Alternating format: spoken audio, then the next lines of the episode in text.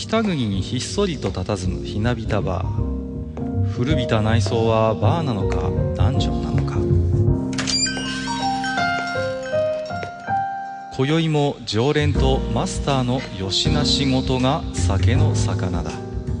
少しだけ耳を傾けてみませんか？愚者の宮殿の扉が開く。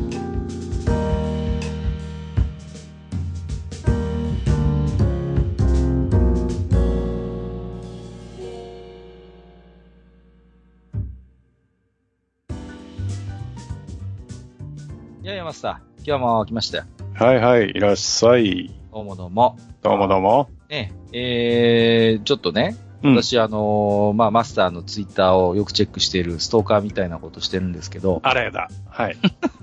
いや、あのーね、うん。届いたらしいじゃないですか、例のやつが。例のやつがね、黒い素敵なあいつが届きましたよ。黒くて黒光りして、ちょっと小さい。はいはそうそうそう。うん。ね届きましたよ。あのですね、先に言っときますけど、はい。僕はもう本当このざまになりましてですね、まだこの現在手元にないというですね、おっとまあ。はいはい。もうツイッターでね、皆さんのタイムラインでね、い、はいや、来たよとか遊んでるよっていうのを見るたびにですね、うんうんうん。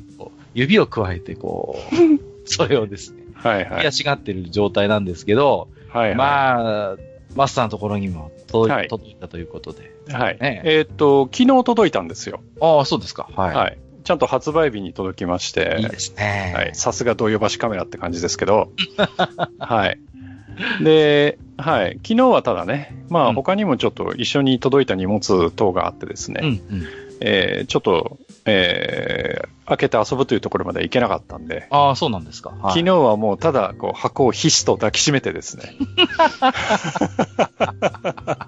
もうそれで終わったと。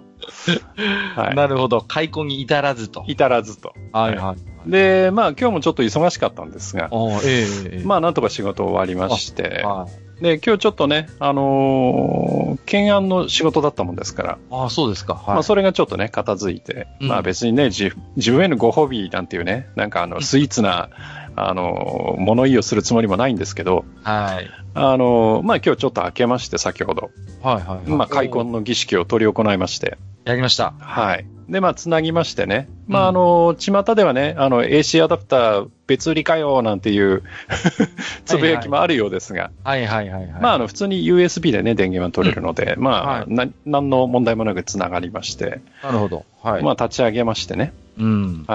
ちゃんとね、あのーミニの本体の電源スイッチがちゃんと電源スイッチなのね。あれ、そのまま機能するんだ。はい。はい。いいですあとね、あの、本体のリセットボタンも、あの、機能します。ええはい。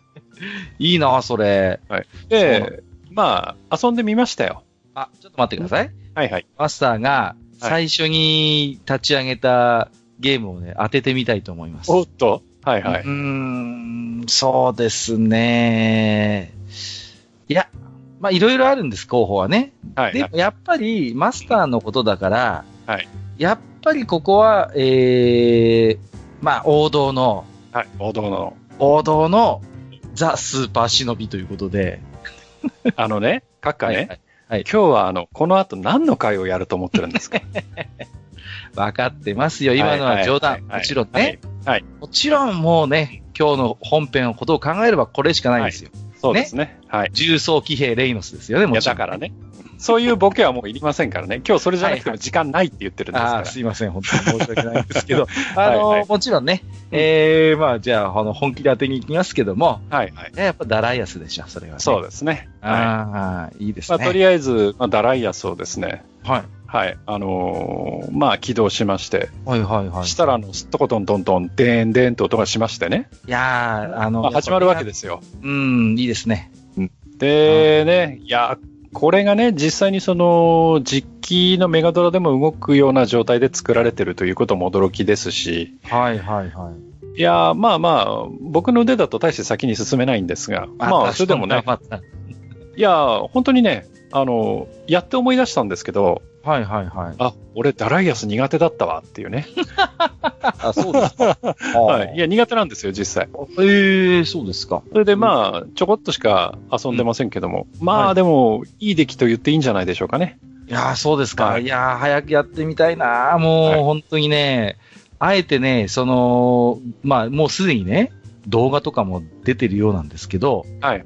一切情報入れないようにしてるんですよ。なるほど。はい。はいじゃあ僕はあんまりね、あの、メガドラ版ダライアスについてはあまり多くを語らないようにしておきましょう。そうですね。ははいい。まあ今日はね、えーまあマスターの方で触れていただきましたけれども、そんなね、ええーダライアスをはじめとして、まあ様々なね、えーまあアーケード、そして、えーコンシューマーに、えーゲームを作ってきた、えー今回はシリーズゲームメーカー記憶の断片その3ということで、はいえー今回はあの会社、えータイトでしたっけ？なんかーね。そうですね。はい。あそこの会社について、えーあれこれ思い出を含めておしゃべりをしていきたいと思っておりますので、本日のマスター、よろしくお願いいたします。頭悪いんじゃない？それも対等でしたね。そうですよ。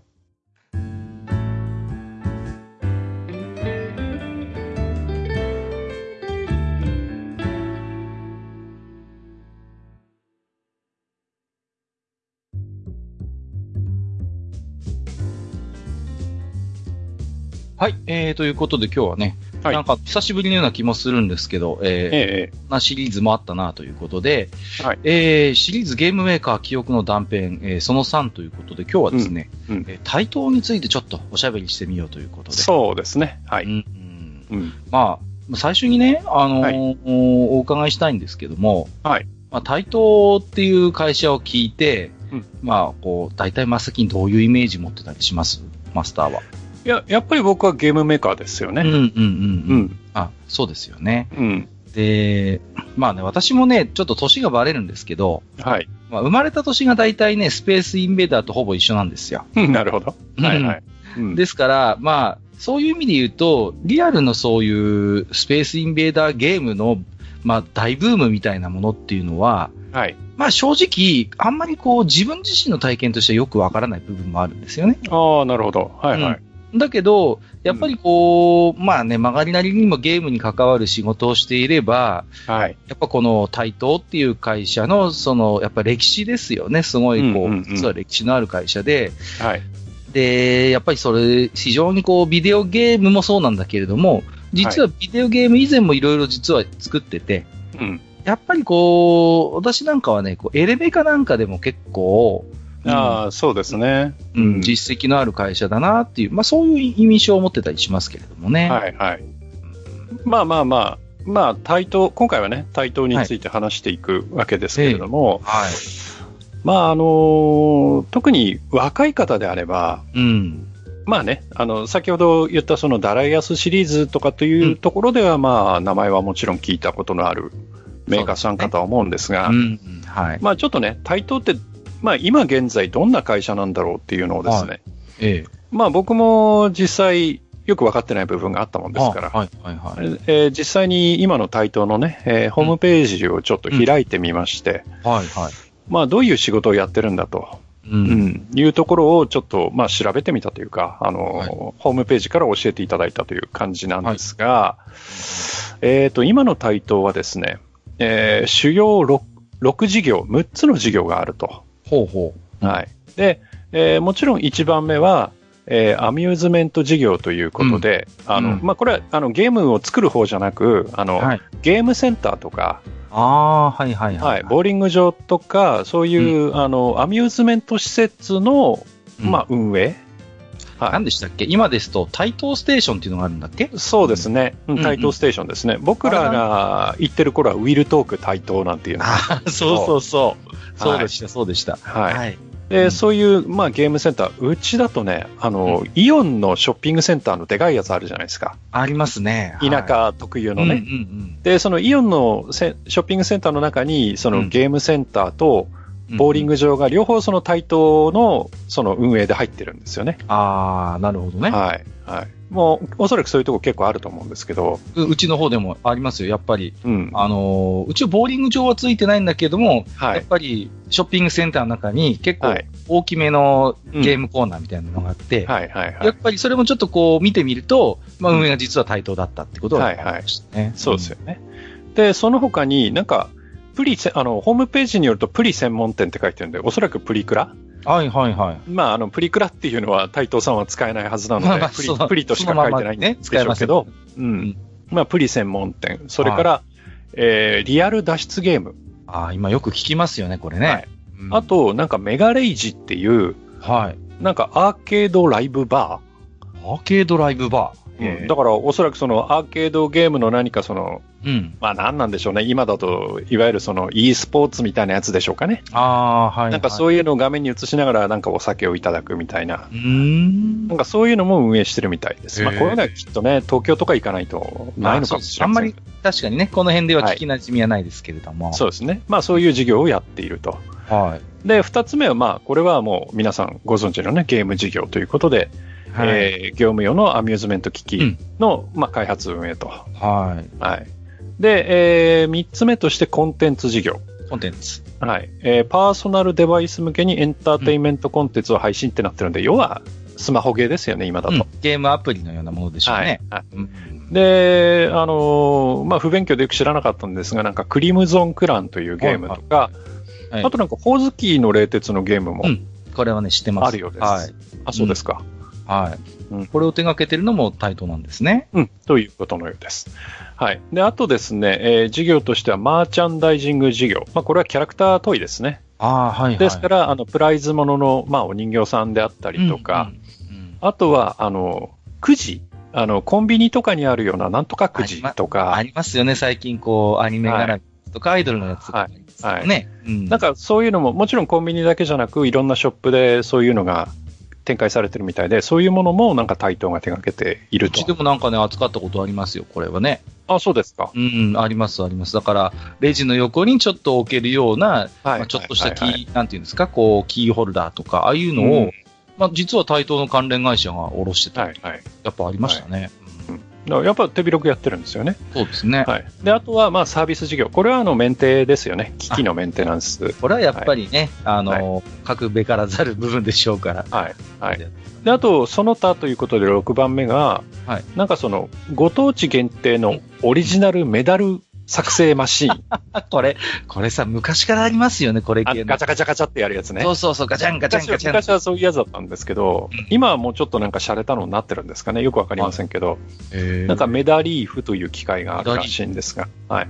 とか、あと、最近はその、電子マネーの決済サービスもなんか、台東さんは手掛けて、そんなところまで、はい。すごいですね。まあ最近のと言いますかね、本当流行りのと言いますか。はいへまあまあまあ、そんなわけで、うんいわゆるゲーム屋さんというだけではなく、まあ、はいまあね、今の会社大体大きいところっていうのは大体そういうふうになってますけど、まあうん多角的にいろんなことをやっていると、ーうん。はい、はいいうことのようでした。うんうんで、まあ、あの、僕らのね、あの、ゲーム界というと大体あの、年寄りですから、はい。あの、古い話が大好きなもんで、そうですね。うんはい。まあ、歴史をね、対等の歴史っていうのも、やっぱりこう、ネットで調べてみたわけですよ。はいはいで、僕これ知らなかったんですけど、はい。はい。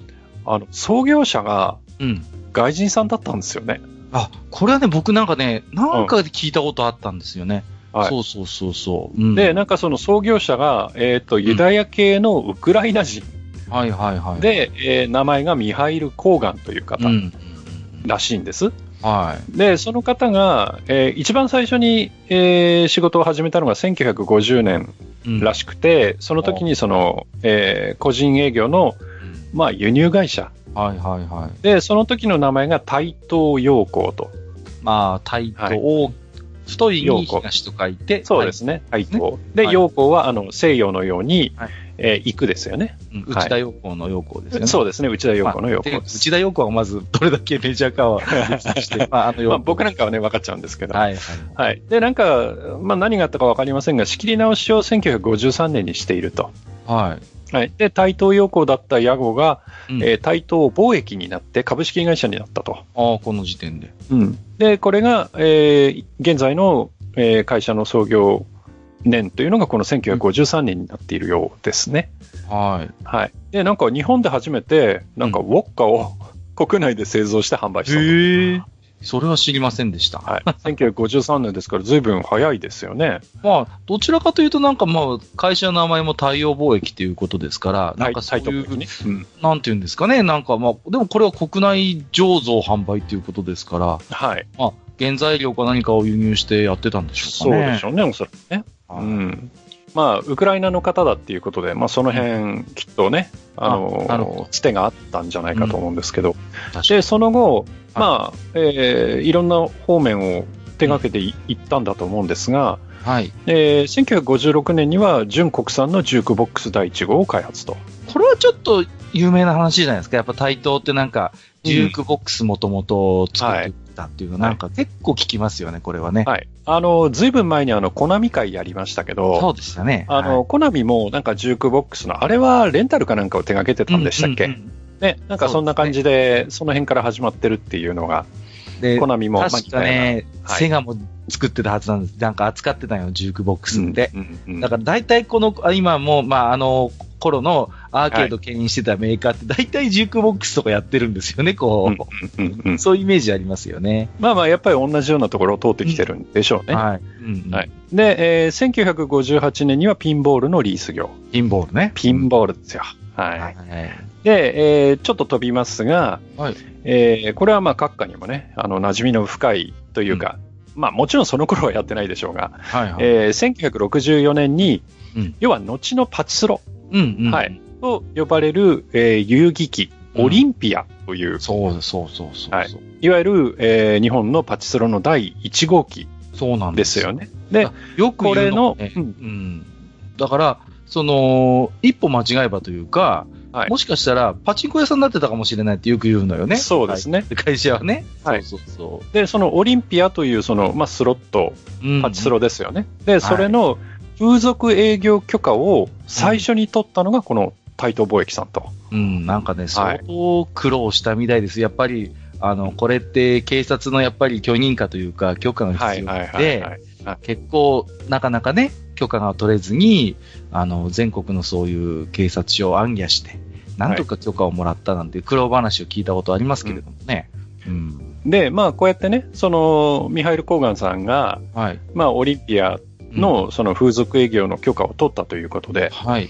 あの、その後ですね、やっぱり便乗しようとする 業者っていうのがいろいろ現れたらしいんですよ。なるほど。うん。で、それに対して、やっぱり、ミハイルさん怒ったらしいんですよ。あ。俺がこんなに苦労したのにあいつらはなんだと。まあ、フリーライドじゃないけれども、こっちが苦労しはいはいて開拓したところに後から乗っかってくるのかと。はいで、お前ら何してくれてんだということでねじ込んでった会社があるらしいんですが、あそれがね、あの、日本娯楽物産という会社で、実はこれが後のセガの、えー企業にの一つという。はいあ。。セガっていうのは確かに複数の企業がこう集まって確かそうですね。そのうちの一つが実はこ一こだった。つがこの、えー日本娯楽物産だったということで、まあ、この頃から、まあ、その、いいか悪いかは別として、まあ、台東とセガっていうのはちょっと関わりがあったとはい。いうことは、ですから僕らが生まれる前からですよね。うんはい。まあ、ねそういうのがあったと。ねはい。で、えー1965年には遠隔操作のマジックハンドで玩具を釣り上げるクレーンゲーム、いわゆるクレーンゲームですね。これを作ってる、はいこれを開発と。おそらくただ、この頃のクレーンゲームって、あの、今のいいわゆる UFO キャッチャーの形ではなかったはず。そうですね。ええ、ええ。あの、まず爪が3本あって、うんうんで、あの、なんて言うんですか、ガラスのショーケースみたいなやつの中に、うん。うんうん。こう入っててっていう、あの、うんこういう、なんて言うんですか、今の UFO キャッチャーって横にこう品物を見るじゃないですか。そうですね。うんだけ、ど、当時のっていうか古いやつってあの見下ろすタイプのね、うんうん、あったあった。うんよろしくクレーンゲームがあったんで、おそらくそれじゃないかなと思うんそうですけど。ですね。はいなん。かこれはね、資料を見たことあるんですけど、非常にまあシンプルな形で、なんかもう本当に単純に上からこう腕を伸ばしていって、まあジックハンドで。で、はい釣れるか釣れないかといったぐらいの、まあ本当にまあ単純なそういうプライズのエレメカ的なものだったような気がするんですよね。はいはい。まあそういうのもね、まあ、はい。えー開発してって、やっぱりどちらかというとそっち系のメーカーとして進んでいくと。いうことで、えー1972年に、まあ、称号、屋号がね、えー現在の株式会社台東に変わると。おなじみのあの、カタカナのやつですね。はいはい。で、えー1973年明けてですね、はいえーいわゆる、えーまあ、世界最初のビデオゲームと言われたポンのポンえーコピーゲームであるエレポンエレポン。というのを、えー台東さんで出していると。ポンっていうのは確か、えっ、と、あたりが、そうですね。ね。はい。で、あの、パドルで上下するラケットでボールを打ち返すという、あのタイプですよね。はい。で、えー実はこの時に、セガさんも、うんえーコピーゲームを出してまして、はい。こちらの方はポントロンという名前だったらしいですけど。はい。なんかちょくちょくあれですね、対等の歴史を振り返ると、なんかこう、セガさんの名前が、はい よく出てきますね。はいうんで、えーちょっと進みまして、1977年。はい。で、あたりのブロックアウトという、いわゆるブロック崩しですよね。はい。あ、ブレイクアウトですかね。ブレイクアウトですね。ごめんなさい。ブレイクアウトですね。うんはい。で、いわゆるブロック崩しなんですけど、はいこれを台東さんがライセンス生産をして、まあ、日本販売、日本国内で、まあ、展開していくと。はい。で、この時に、えっ、と、台東さん実は、えーここまでの、まあ、ポンにしても、ブロック崩し、ブズブロック崩しのブレイクアウトにしても、いわゆるアップライトの筐体。はいはいは。はいい。こう、立って、えーやるという形の筐体だったんですよね。いわゆる専用のアップライト筐体のそうですね。形のやつですよね。はい。それに対して、台東さんが、まあ、後々ね、えーしばらくの間、まあ、世間に浸透するテーブル筐体。あれですよ。あれのね、はいあれのこう、まあ、まあ、なんていうんですか、伏線になりますよね、これはね。そうですね。はい。はで、そのテーブル筐体というものを開発すると。あの。はい。で、えーまあ、明けて1978年ですよ。で、このブロック崩しに着想を得た、えースペースインベーダーですよ。出ました。うんこれが、えーリリースされると。これはやっぱりもう、うん社会現象になりましたからね。はい。うん。でもね、僕はあのー実際インベーダー、スペースインベーダーがブロック崩しの変形だったっていうのはね、はいはいはい、はい。ちょっと驚きでしたね。ああ、でも、まあよくよく考えると、うん。あ、そうだわっていううんうん。風な気づきもあるんですけど、はいはいはいはその辺の、なんていうかな、その見た目のい。うん。変え方うんっ。ていうのはね、非常に素晴らしいものがあるなというそうですね。まあ気、がします、確かに、言われてみれば、その、そうなんですよね。あの、要素としてね。ううんん。だから、インベーダーがブロックですよ。はいはい。うん。で、それを、こう、下にいる砲台。まあ、それがラケットですよね。そうですね。で、そこから弾を撃って崩していくと。うんうん。ただ違うのは、そのブロックが動く、ブロックが攻撃してくる。で、自分が隠れる、その、統治下がある、みたいなね。そうですね。だから、まあ、ブロック自体がこう動いてだんだんこう、まあ、攻めてくるというか、だんだん下がってきてね、はいはい。追い詰められていくっていうことで、はい。ああ、でも言われてみれば確かにね、その、ブロック崩しに着想を得たっていうのはなんか、ああ、そう、確かに言われてみればってところありますよね。そうですよね。はい。で、まあね、あのーこれを知って、えー飲み屋に行くとお姉ちゃんにモテるかもしれない知識ですけれど来も、ました。はい。はい。えー実際にそのスペースインベーダーを開発した方、うん。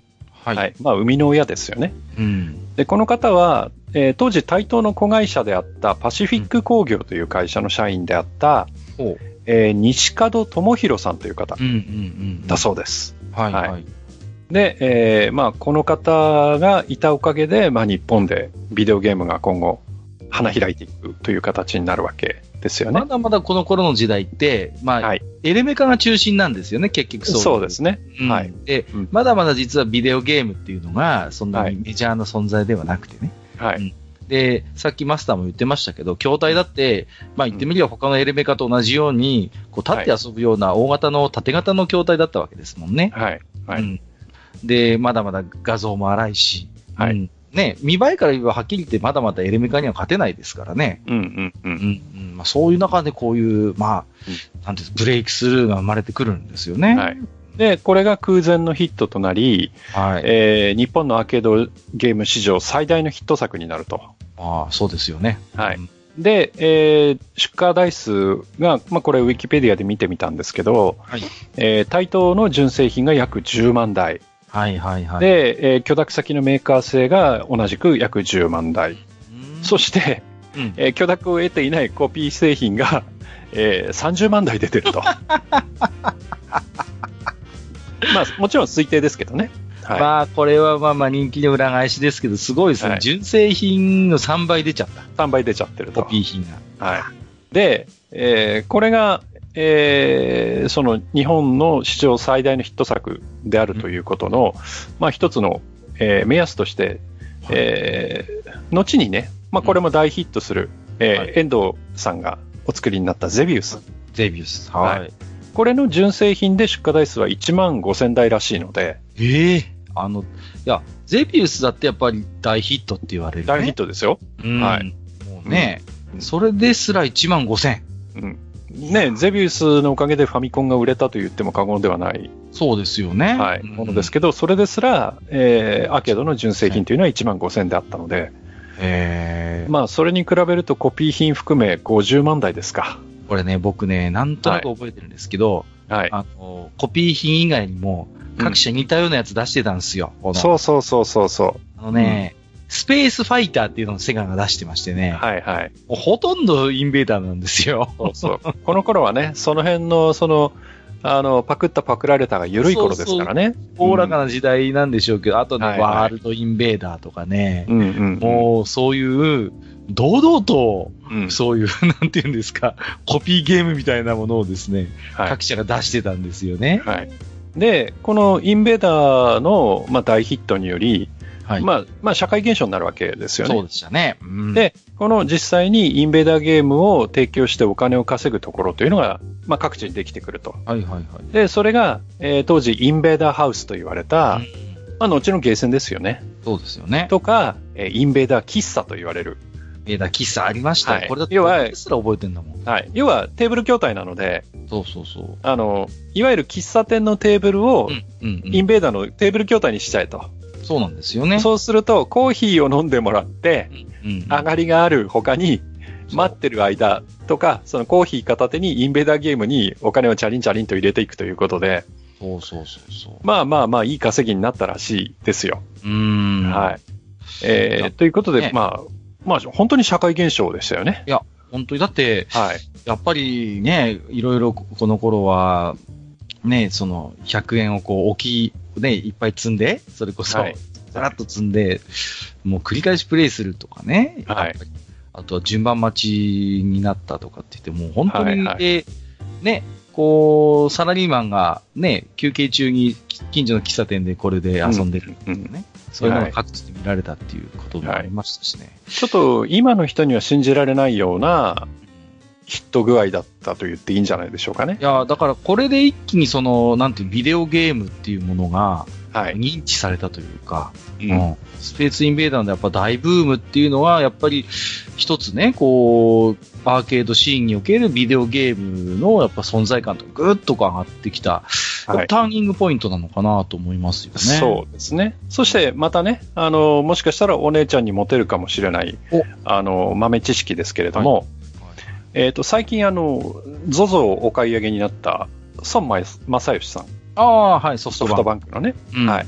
で、孫正義さんが、はい。えー当時、えー学生だったらしいですね。あの、カリフォルニア大学バークレー校の学生だったそうなんですが、えーその当時の孫さんが、えー日本でこのインベーダーが、まあ、大流行りしまして、はい。で、まあ、それがちょっと落ち着いた頃、うんうん落ち着いた頃ですから、少し、まあ、インベーダーの、まあ、ゲーム機そのものにも、若干こう、ダブつきが出てくるじゃないですか。うん。はいはいはい。はい。で、そのダブついてた、そのゲーム機を、うんえー350台ほどうんうん。仕入れまして、ほう。それをアメリカに持ってって、ほえー現地のレストランにリースすると。いう、えーまあ、商売をされたと。う。すごいところ目つけますね。はいうんで、半年間で1億円を稼いだと。ええ いやー、すげえな。じゃあ、それこそ彼のビジネスのなんか本当になんかもしかしたら基盤というかね、そうですね。そういうなんかもうはい本資金として非常にこう、実はうん。スペースインベーダーが関わっていたということですよね。はいまあ、もちろんね、あの、最初に仕入れる資金があるというのもすごいですけれども、はいはいはい。まあ、それに目をつけてね、アメリカに持ってって、えーお金儲けをするという、やっぱりその辺の詳細とかね、うんえーすごいものがありますよね。そうですよね。はい。いやー、でもスペースインベーダーがもう大ヒットして、まあもちろんね、うん。いいこともあるんだけど、よく聞くのが、はいやっぱ基盤がやっぱブームすぎて大量に余ったっていうんですよね、うんタイトルの中で。まあ、そうでしょうね。はい結局だから、このスペースインベーダーのブームっていうのが80年代の前半で落ち着いてくるんですけど、はい、はい。あの、台東さんは結局、スペースインベーダーのダブついた基盤と部品で、うん。その後のビデオゲームを作らざるを得なかったっていう事情がどうもあるようで、なるほど。結局だから技術的に、スペースインベーダーでトップ走ってたんですけど、台頭は。うんうんそ、の後、まあ、例えばナムコであったりとか、はいはい。世界にちょっとこう技術的に、うん。こう、クレを取るっていうね、実はそういう話も裏であったりして、なるほどね。まあ、うんなかなかね、こう、ね、必ずしも大ヒットが、その後の台頭にとっていいことだらけだったかというと、どうもそうでもないっていうのはちょっと聞いたことあるんですけどね。ううんん。そうかもしれませんね。うんはい。で、まあ、そんなね、えー、1978年に、はいえースペースインベーダーが、まあ、大ヒットした後、はいまあ、日本はね、えービデオゲームの、まあ、は発達期というか、はい、そうですね。発展期というか、うんはいに入っていくわけですけれども、うんえーまあね、えーちょこっと年表的なものをですね、うんあの作ってみたんですけれども、いいえー対等の製品、まあ、年とね、えー対等の製品と同じ年の他の、まあ、他社の製品ということで、はいはえー作ってみました。で、はいえー1981年にはタイトーからクイックスが出てます。クイックス。はい。はい。まあ、クイックスは、えーご存知の方も多いですよね。あのーゲームボーイとかでもクイックス出てますし、まあ、陣取りと言いますかね。そうですね。はい。ははいい。あの、陣取りゲームですよね。今でもありますね、このタイプの。あります、あります。ねはい。えー、タイトーさんでも何度か、えーリメイクかけてますからね。そうですよね。はいで、えーこの年他社製品としては、まあ、はいフロッガー、コナミのね、フロッガーであるとか、ナムコのギャラガであるとギか、ャラが。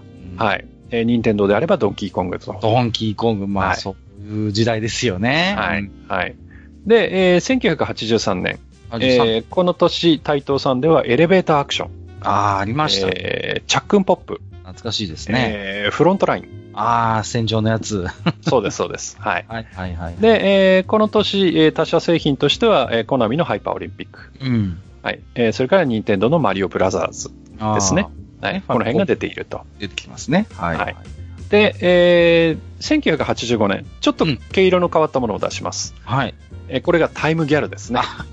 懐かしいですね。はいあれでしょ？あの、LD のゲームだったよね。そうです、そうです。はい。うんこれは、まあ、ビまあ、ビデオゲームはビデオゲームなんですが、うんうんあのー画面はほぼ LD で流れるアニメであって、そうあ、ほぼアニメなのよ。うん。で、タイミングに合わせて、まあ、レバーとかボタンをこう、パンと、こっちに押せ、みたいな感じね。うん。タイミングで押していくというゲームですよね。そうそうそう。でした。これも、まあ、見たときはびっくりしましたけどね。いやー、だって、その、だって映像的にはもうそのまんまアニメなんですもん。そうですね。はい。で、ね、まあ今で言うなんていうの？クイックタイムイベント、QTE の走りみたいな感じで、ああそうです、そうです。ね、はい。タイミングよくこうボタンをね、一はい定の方向に押して、まうんあ、それで成功したりミスしたりっていったようなはい。ゲームでしたよね。はいで、1985年というと、まあ、台東さんがタイムギャルを出している年に、他では、まあ、グラディウスとか、うん。えーそれから、この頃からも出てくるんですね。ハングオンとかスペースハリアーと。ああ、もう、うん大型筐体。がもう出始めるという。はいはい、出してくるんですね。はい。で、えー次、100 1986年。えーはいこの年に台東さんはアルカノイド、えーそれからダライアス。あ、ダラヤス。はい。そしてバブルボブル、バブルボブルを出すと。はいやっぱキラータイトル持ってますね。そうですね。はい。で、えーまあ、同業他社としましては、はいえー新日本企画がアテナ。SNK ですね、後の。はい。はい。はいえーそれからアウトラン、アウトラン、えーソロモンの鍵。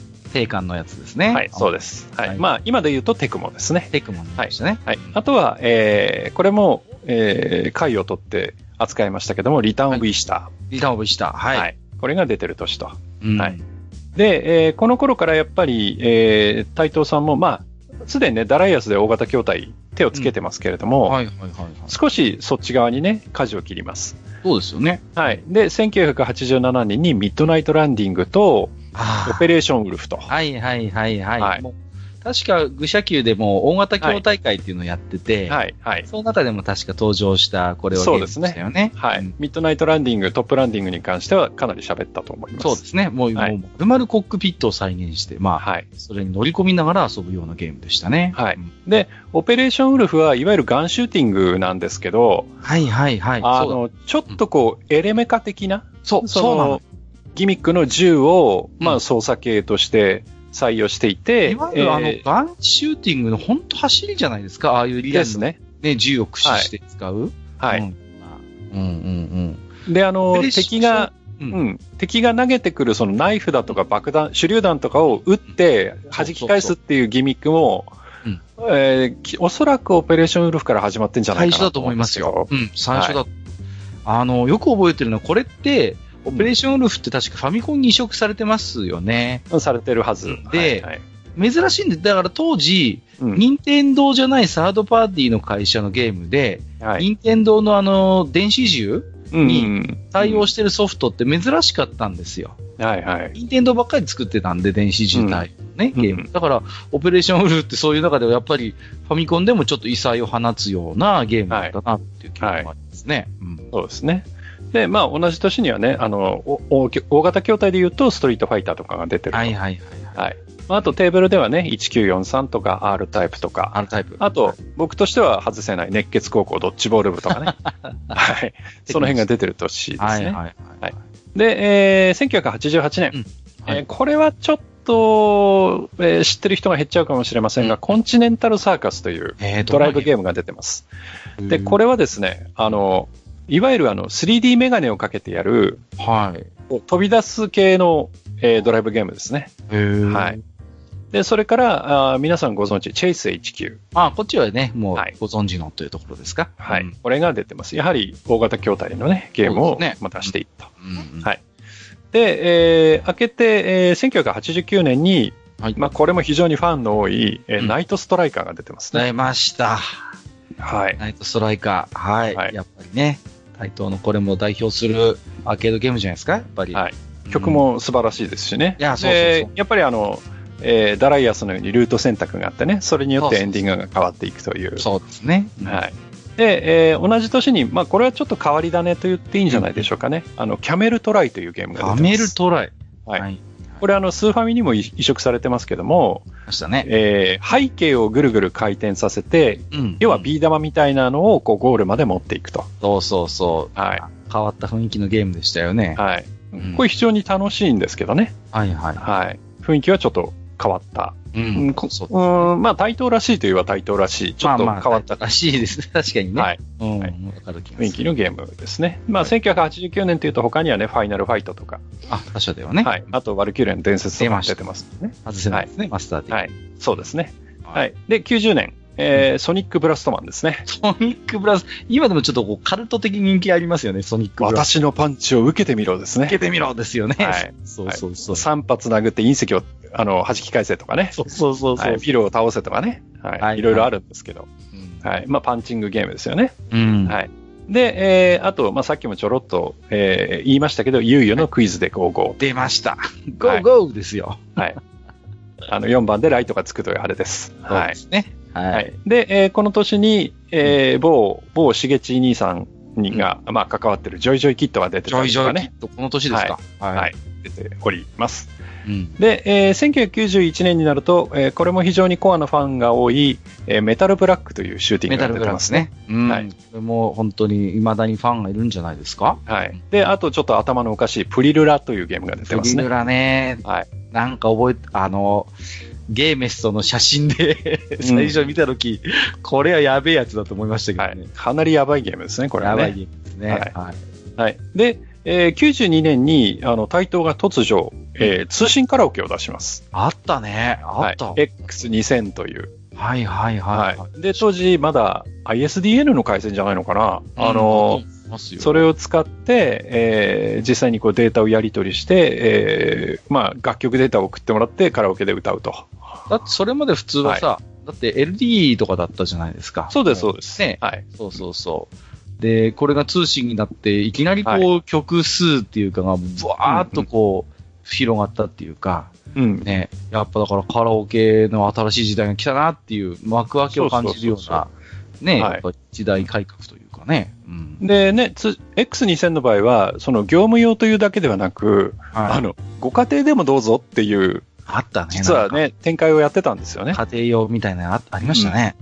ありました。はいはいはい。ね、まあ、これも、あのー先ほどのね、インベーダーのテーブル筐体と、まあ、同じように、一つ、その、なんか、なんていうんですか、その、社会のアミューズメントの一つのなんか流れを作っちゃうっていうのは、なんか台東さんなんか持ってるんですかね、そういうの。あ通信カラオケがやっぱ普及したおかげで、まあ逆にカラオケボックスっていう業態が可能になってきたんですよね。そうですね。それまで結局メディアで持ってなきゃいけなかったから、うんあの、本当にね、そういうカラオケっていうのはまだまだ高くて、はい。こう本当に限られたお店でしか、まあ、それこそスナックとか行かないと、うんうんね、できないようなものが通信カラオケになったことで、非常にこう、ね、あのー初期投資が実は安く済むようになって、そうですね。だって僕だって高校ぐらいの時は行ってましたもんね、カラオケボックスね。うんうんうんそれもこういう通信カラオケとかの恩恵が大きいのかなって思いますね。うんね、まあさっきもね、カッカもおっしゃってましたけど、それまではね、LD カラオケであったり、そうもっと前になるとね、ハチトラなんていうね、あちとらね、うんそうそうそう。そうう。いうのじゃないとカラオケできなかったんで、そう、だから大人のおじさまの、まあ、まあ一つ、そうそうそうそうたしなみみたいな感じだったんですちょよね。っと年寄り趣味っぽいとこあったんだよね、うんカラオケ。そうそうそう。うん。うん。それこそクラブとかそういう世界の話だったけど、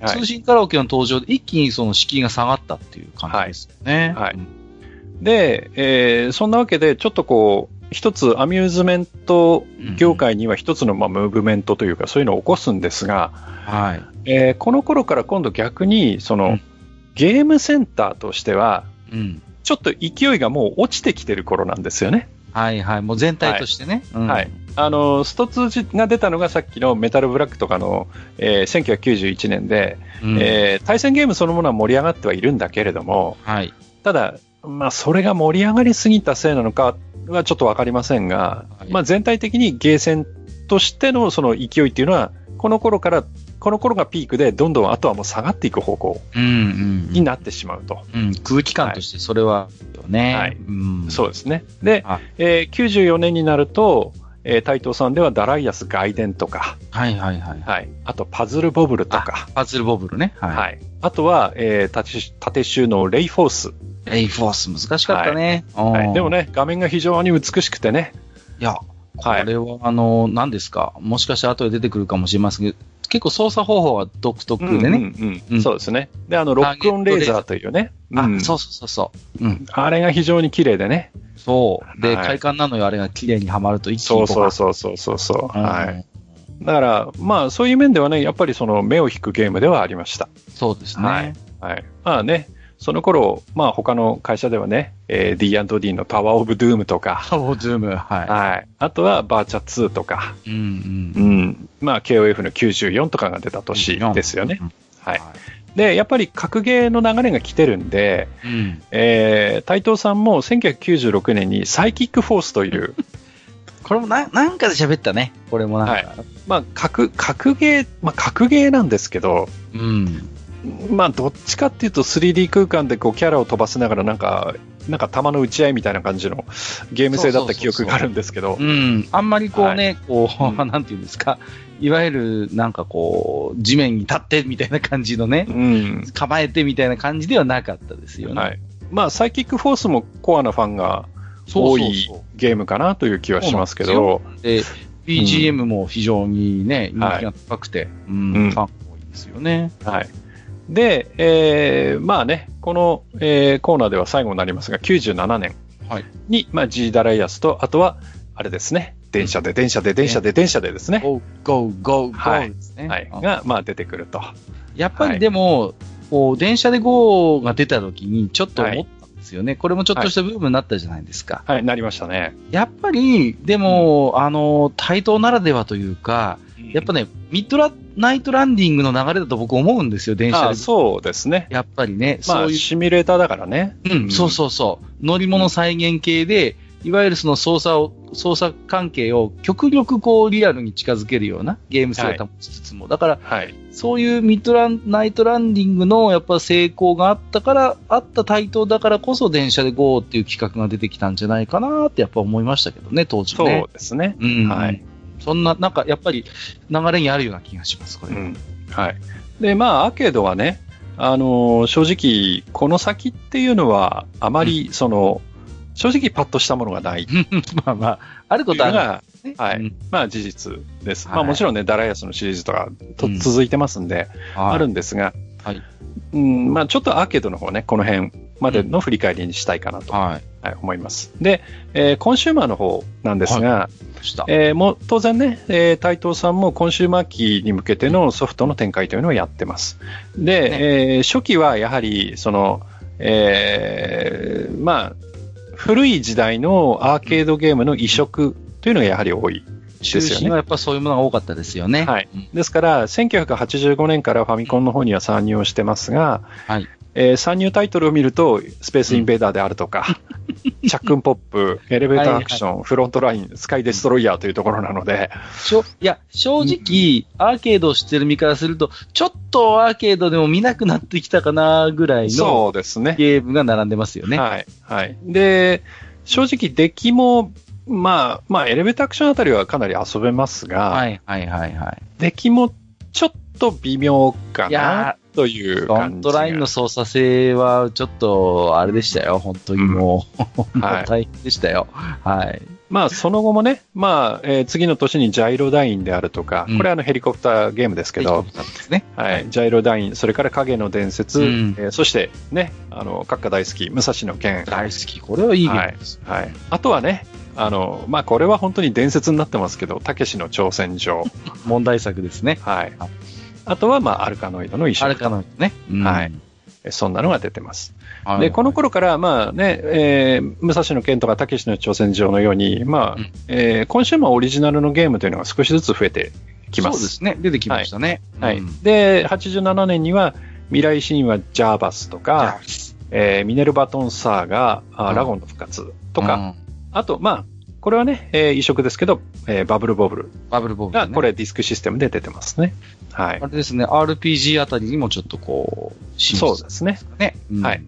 で、やはりあの、ファミスタの、えーヒットがあるので、そうですね。やっぱり追いかけるんですよね。はい。はい。で、88年に、えー究極ハリキリスタジアム、ハリスターなんて言ってましたけど、アリスターありましたね。はい。はい出し。てた。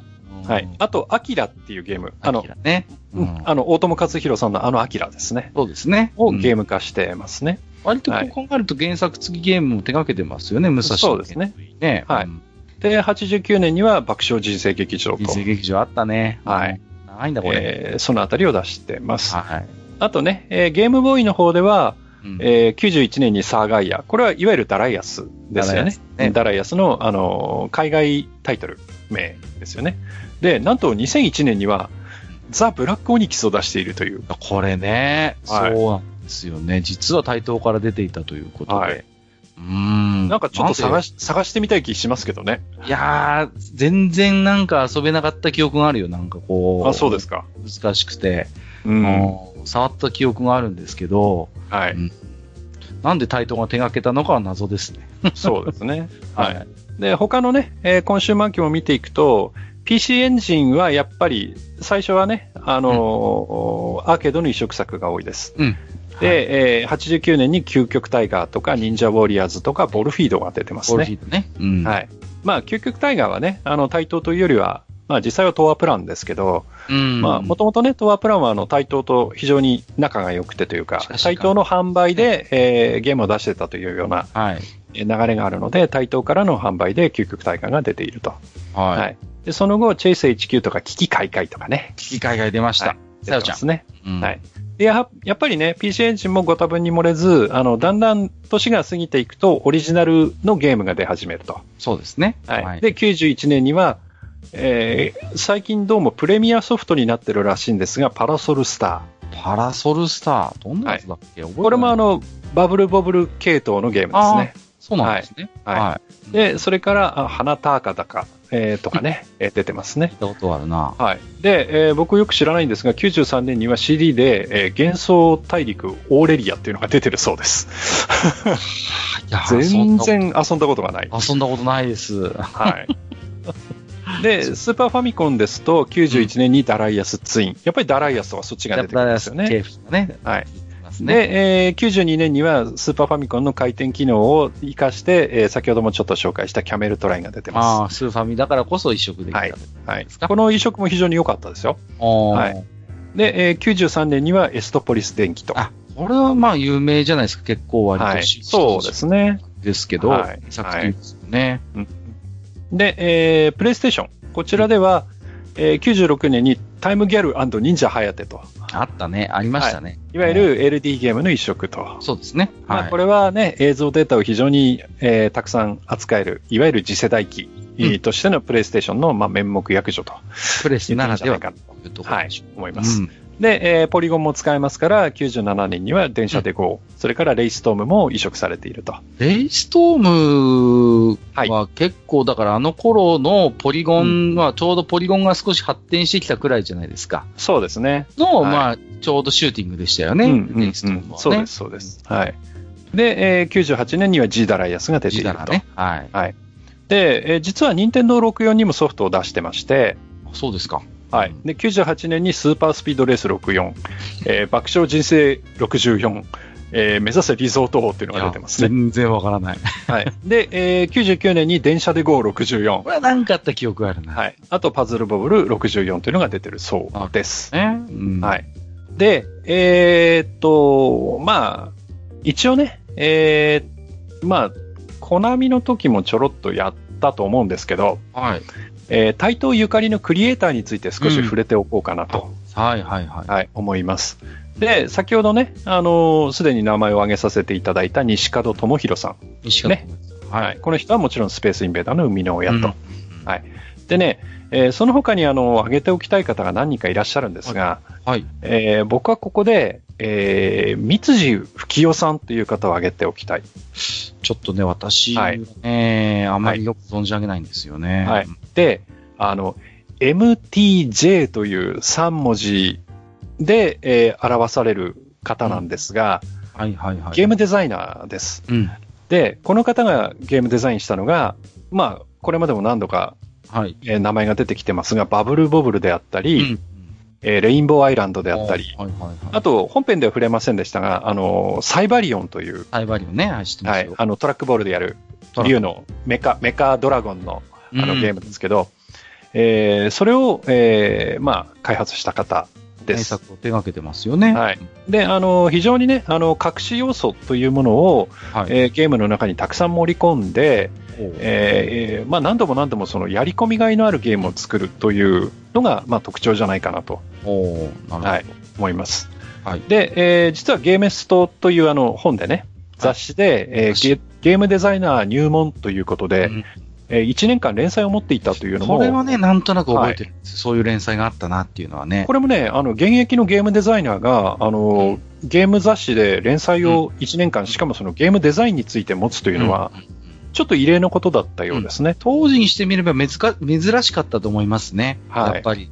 今のファミ通みたいにバンバンバンバンゲームデザイナーが前に出てね、はいうん連載持ったりコラム持ったりっていう頃ではまだなかったはずなので、はい。うん、これは印象残ってますね。はい。で、えーこの、えーす素晴らしいゲームをね、いくつも、うんあの手掛けられている三辻さんなんですが、はえー残念ながら2008年に48歳という若さで実は亡くなっていると。あー残念ですね。はい。いうことで、この方がね、あの、ご存命であれば、うどれだけね、えーその後も面白いゲームを、えー出してきてくれたかっていうのが、非常にこう、残念に思う。ちょっと惜しまれるところですね。はい。惜しい人を亡くしたなという感じがします。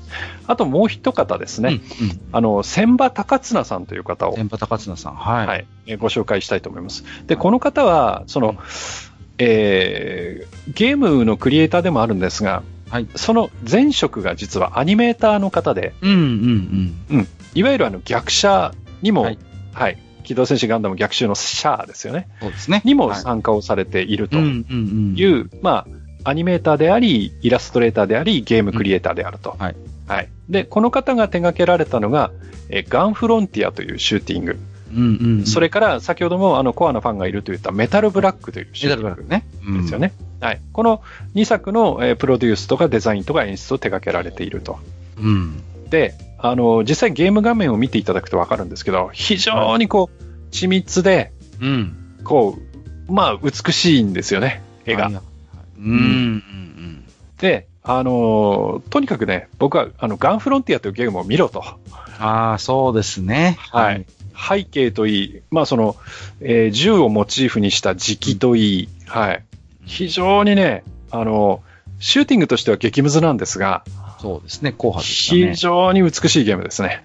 あの、作り込みがすごいですよね。こう、そうですね。トータルでの、その完成度が高くて、はい。やっぱり異彩を放ってたと思いますね。あの、あの頃のゲームとして。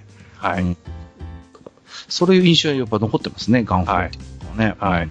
あと、やっぱり対等のゆかりのクリエイターということで触れなきゃいけないのは、やっぱずん、まあ、個人ではないですが、ズンタタ、はい、出ました。はい、についてはちょっと触れておかないといけないかなと思います。はい。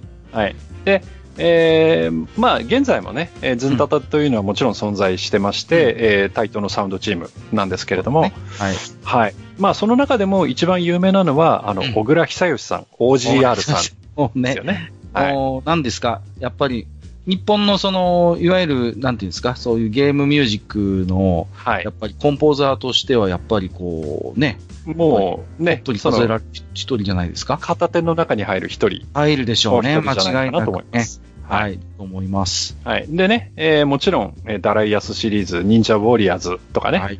あと、えーアルカノイドだったり、影の伝説だったりっていうところも、うんえー実際に作曲をされていると。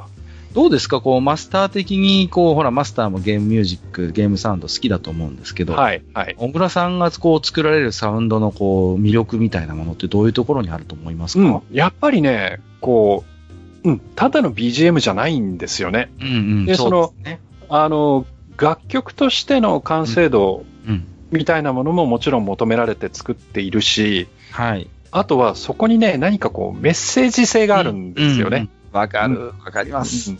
で、特に、まあちょっと古い話になりますけど、はいあの、ダライアス2っていううん。ゲームがありまして、はい。えーその曲の BGM なんかはね、非常にこうメッセージ性が強くて、そうそうはい、すごいなという。なんでしょうね、はいこう、ゲームの BGM の中にこう、物語性みたいなものを、うんうんそうですね。ね、入れ込むのが非常に巧みな方で、はい。はい。かつね、その、やっぱり、サウンドのエフェクトとかも、やっぱこの人が、うん。いろいろこう持ち込んできた、このゲームミュージックシーンに。そうですね。まはい。一番有名なのはやっぱりどうしてもダディマルクかなとは思うベタですけどね。三味線ですね。三味線サウンドとはいはいそうですし、はい。そういういろんなそういうやっぱりエフェクト仕掛けも含めて、うん。非常にこう巧みな曲をやっぱり作ってますし、そうですねう。んうんうんでまあ曲単体で聴いても、うん全然こう主張に耐えうる、はいうん完成度はい。だと思いますね、私ははねい。。で、あとメッセージ性なんかでいけば、例えばダライアス2のセイパパという、はいはいはい、えーはい。最終面の曲なんていうのは、うんあの、ゲームで聴いてたら最初曲なりませんからね。そうですよね。はい。そうそうそうそう。そう。で、波の音から始まって、みたいなね。そう、そうなんですよ。で、曲の途中ではこう小鳥のさえずりが入ったりとか、どぎも抜かれますよね。あれはもう本当にびっくりしますよね。うん。はい思いますね。はいかと思えば、なんていうの、やっぱりそう、本当にゲームゲームした曲もいっぱい書けるんですよ。そうですね。危機開会なんかは。機械界なんか結まさにそうですよね。構軽快な感じでね。う。うんん、そうですね、愉快な感じで、はまあ、ね、あのジャンルっていうか、で、こう、まあ、いその後もいろいろあるじゃないですか、守君はの呪われてしまったとか、こう、うんうんねああいう、なんていうんですか、ちょっとジャパネスク的な、ああいうし和風シューティングっていうか、うんうんああいうところにものすごい影響を残してますよね。はい。うん、だから、小倉さんのそういう影響を受けただろうなって思うような、やっぱりゲームサウンドって、その後もやっぱりずっと続きますから、そうですね。偉大な人だと思うんですよね。いや、本当ね、あのーうん。まあ、さっきも言いましたけど、日本のそのゲーム音楽っていうものを考えたときに、やっぱりこう、外して語ることはできないそうですね。もう格おべからじゃないかなと。才能じゃないですか？はい。はい。そういうふうに思いますね。はい。はいであとね、まあちょっとズンタタの話ばっかりもしてられないので、次行きますが、はい。あとね、もう一人、あの、対等ゆかりのクリエイターとして、この人を挙げておこうというのが、うんはいまあ、ズンさん。はい。はいは。まあ、この方はね、あのー上海アリス弦楽団ですか、うん。の主催。まあ、はいいわゆる神主さんですよね。そうですね。はい。はい。で、この方も、えー元対等の社員ということで、は。はいい。確かに対等で実際に、まあ、ゲームにも携わっておられたと。うん。はいまあいわゆる東方プロジェクトの生みの親ですよね。そうですね。はいね東方の、まあ、海の親ですね。うんはい。。そうなんですまあまあまあ、やはりね、あの、大きな会社、それから歴史のある会社だけに、まあ、いろんなね、クリエイターさんが在籍をされてああ、いたと私。再々といった感じです。うんはい。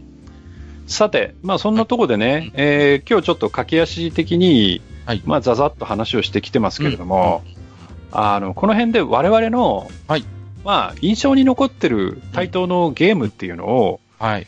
ちょっと上げてみようかなと思うんですけどそうで、すね。どうですか、そうですね。まあ、あのじゃあ私から言わせてもらうと、はい。やっぱりね、いや、対等っていう会社をはっきり意識したゲームっていうのは、やっぱ僕なんかだとブロック崩し、アルカノイドとかはそうなんですよ。ああー、はいはいはい。うん。で、いわゆるブロック崩し系のゲームって別にアルカノイド以外にもいろいろあったんですよね。うん。はい。だけども、やっぱアルカノイドはものすごく洗練された、うん、うん。そのブロック崩しのなんかこう、一つこう、きちっとした完成形みたいなものを持ってて、うん、うん。かつ、なんていうのかな、あの頃の単純な面クリア型のゲームではなくて、アルカノイドには実はちゃんとストーリーがあってね。うん。うんうんうん。で、ちゃんとそういうものも、こう、インストに書いてあったりしたんですよ。はいはい。だから、単なる暇つぶしのゲームとしてのブロック崩しではなくて、うん。やっぱりそういう、なんかこう、ちゃんとストーリーも実はあって、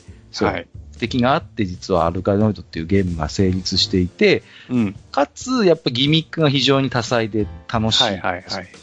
う。うんん。で、独特のトグル操作もそうですけれども、うん。うん。うんだから、いや、本当にやっぱそういう完成度が高くて、私はアーケードでは随分遊んだんですよね。うん。で、あ、これを作ってるのはどこか、あ、台東って会社なんだっていう。うん。あのー、あれですよね。ブロック崩しにそのパワーアップ要素を持ち込んだっていうねうん。そうそうそうそうそうう、ん。そうなんですよ。それはちょっと新しいゲーム性でしたよね。例えばバーが少し広がったりとか、うんうんうんあるいは弾が増えたりとかね。そうそうそうそで、うんそれこそちょっとシューティングみたいな、こう、う。実はいははいはい。弾が出せるようになったりとか、うんうんことをうん、思うとね、やっぱり好きでしたね。うんうん、なるほど。あとはね、やっぱり、ミッドナイトランディング、これは大型協会協会の時も話をしましたけれども、はいはい。うん、なんといってもあの乗り込むワクワク感がうね。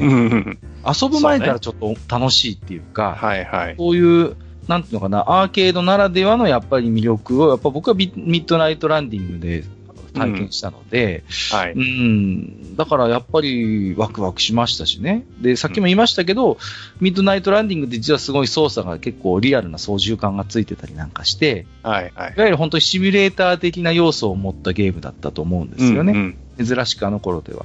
で、やっぱその流れがその後の電車で GO にもやっぱ引き継がれてると思うし、うん。うーん。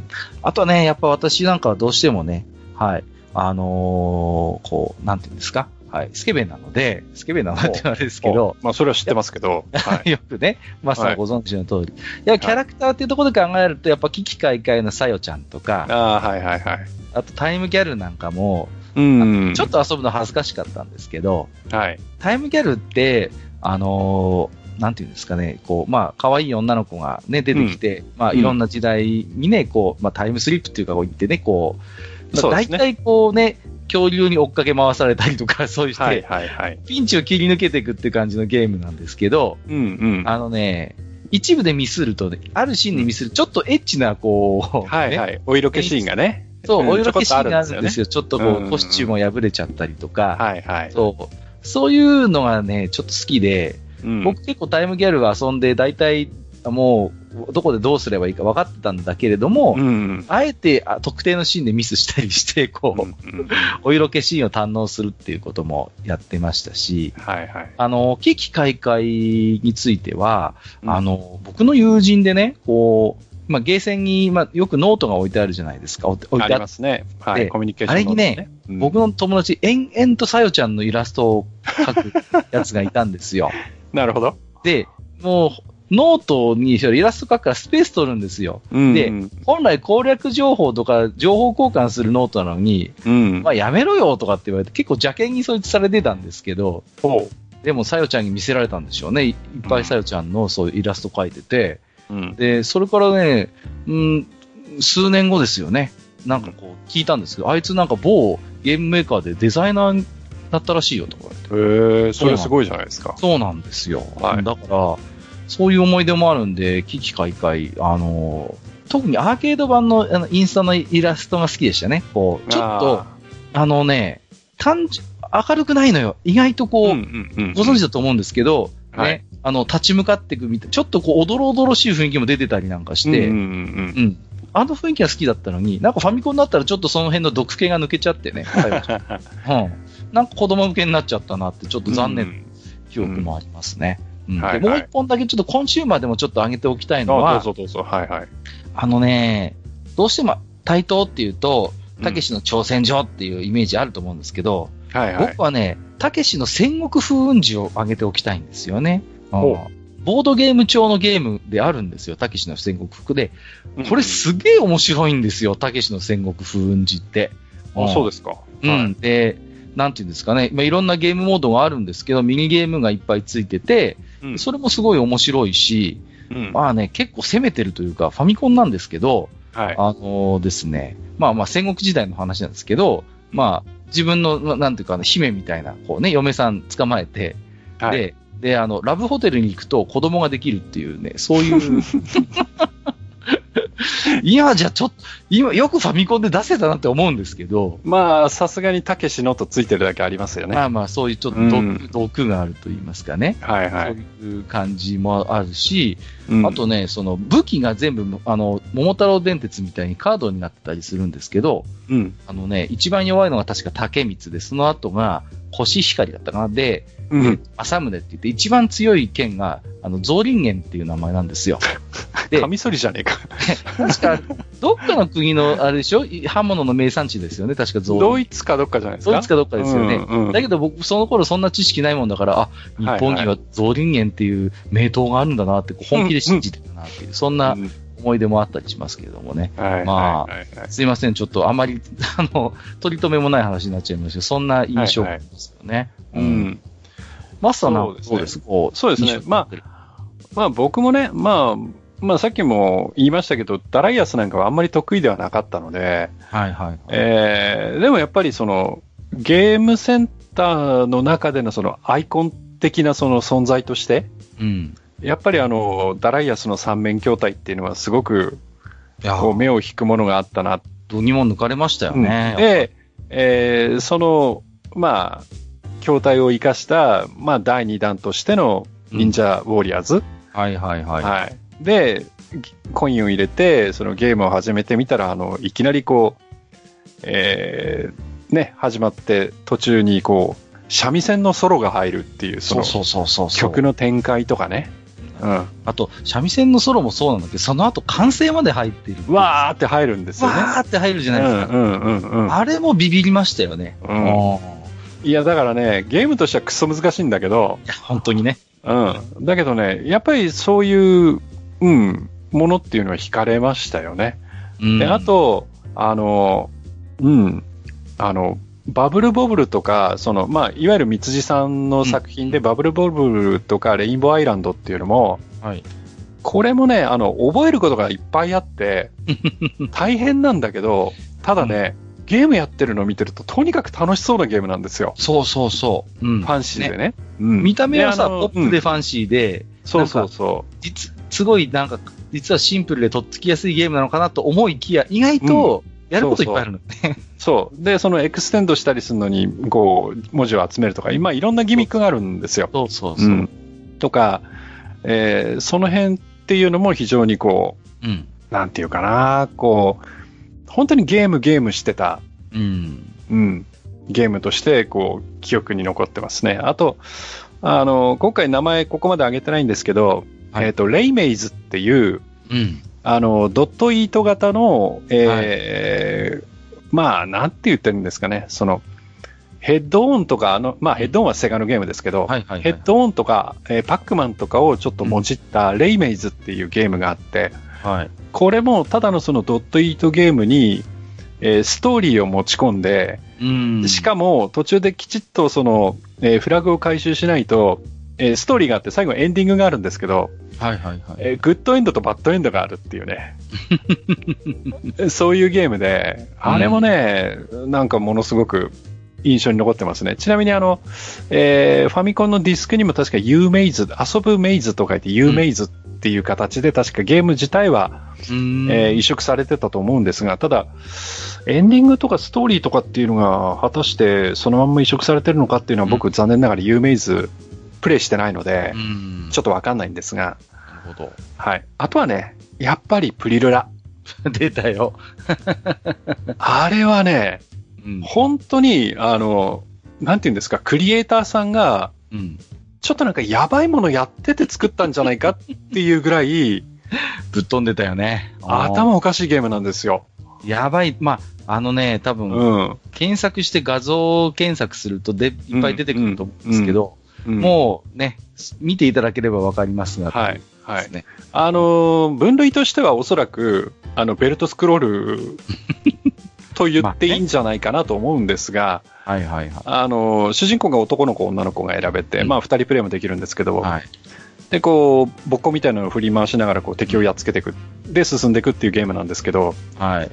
あの、いわゆる、こう、まあ、ボムと言われる、その、全滅技があるんですけど、うん。うん。まあ、それも何種類かあるんですけど、はいはいはいはい。その中になんだっけな、ラップマンだかレンジマンだかいうのがいて、そいつが駆け、駆けつ、こう、ボムをバーンと押すと、そいつが駆けつけてきて、うん画面上にいる敵をラップでくるんで、うん。電子の、電子レンジの中に次々放り込んでいくっていうね。で、最後、チーンって音が鳴って、はい。はい、一丁上がりみたいな。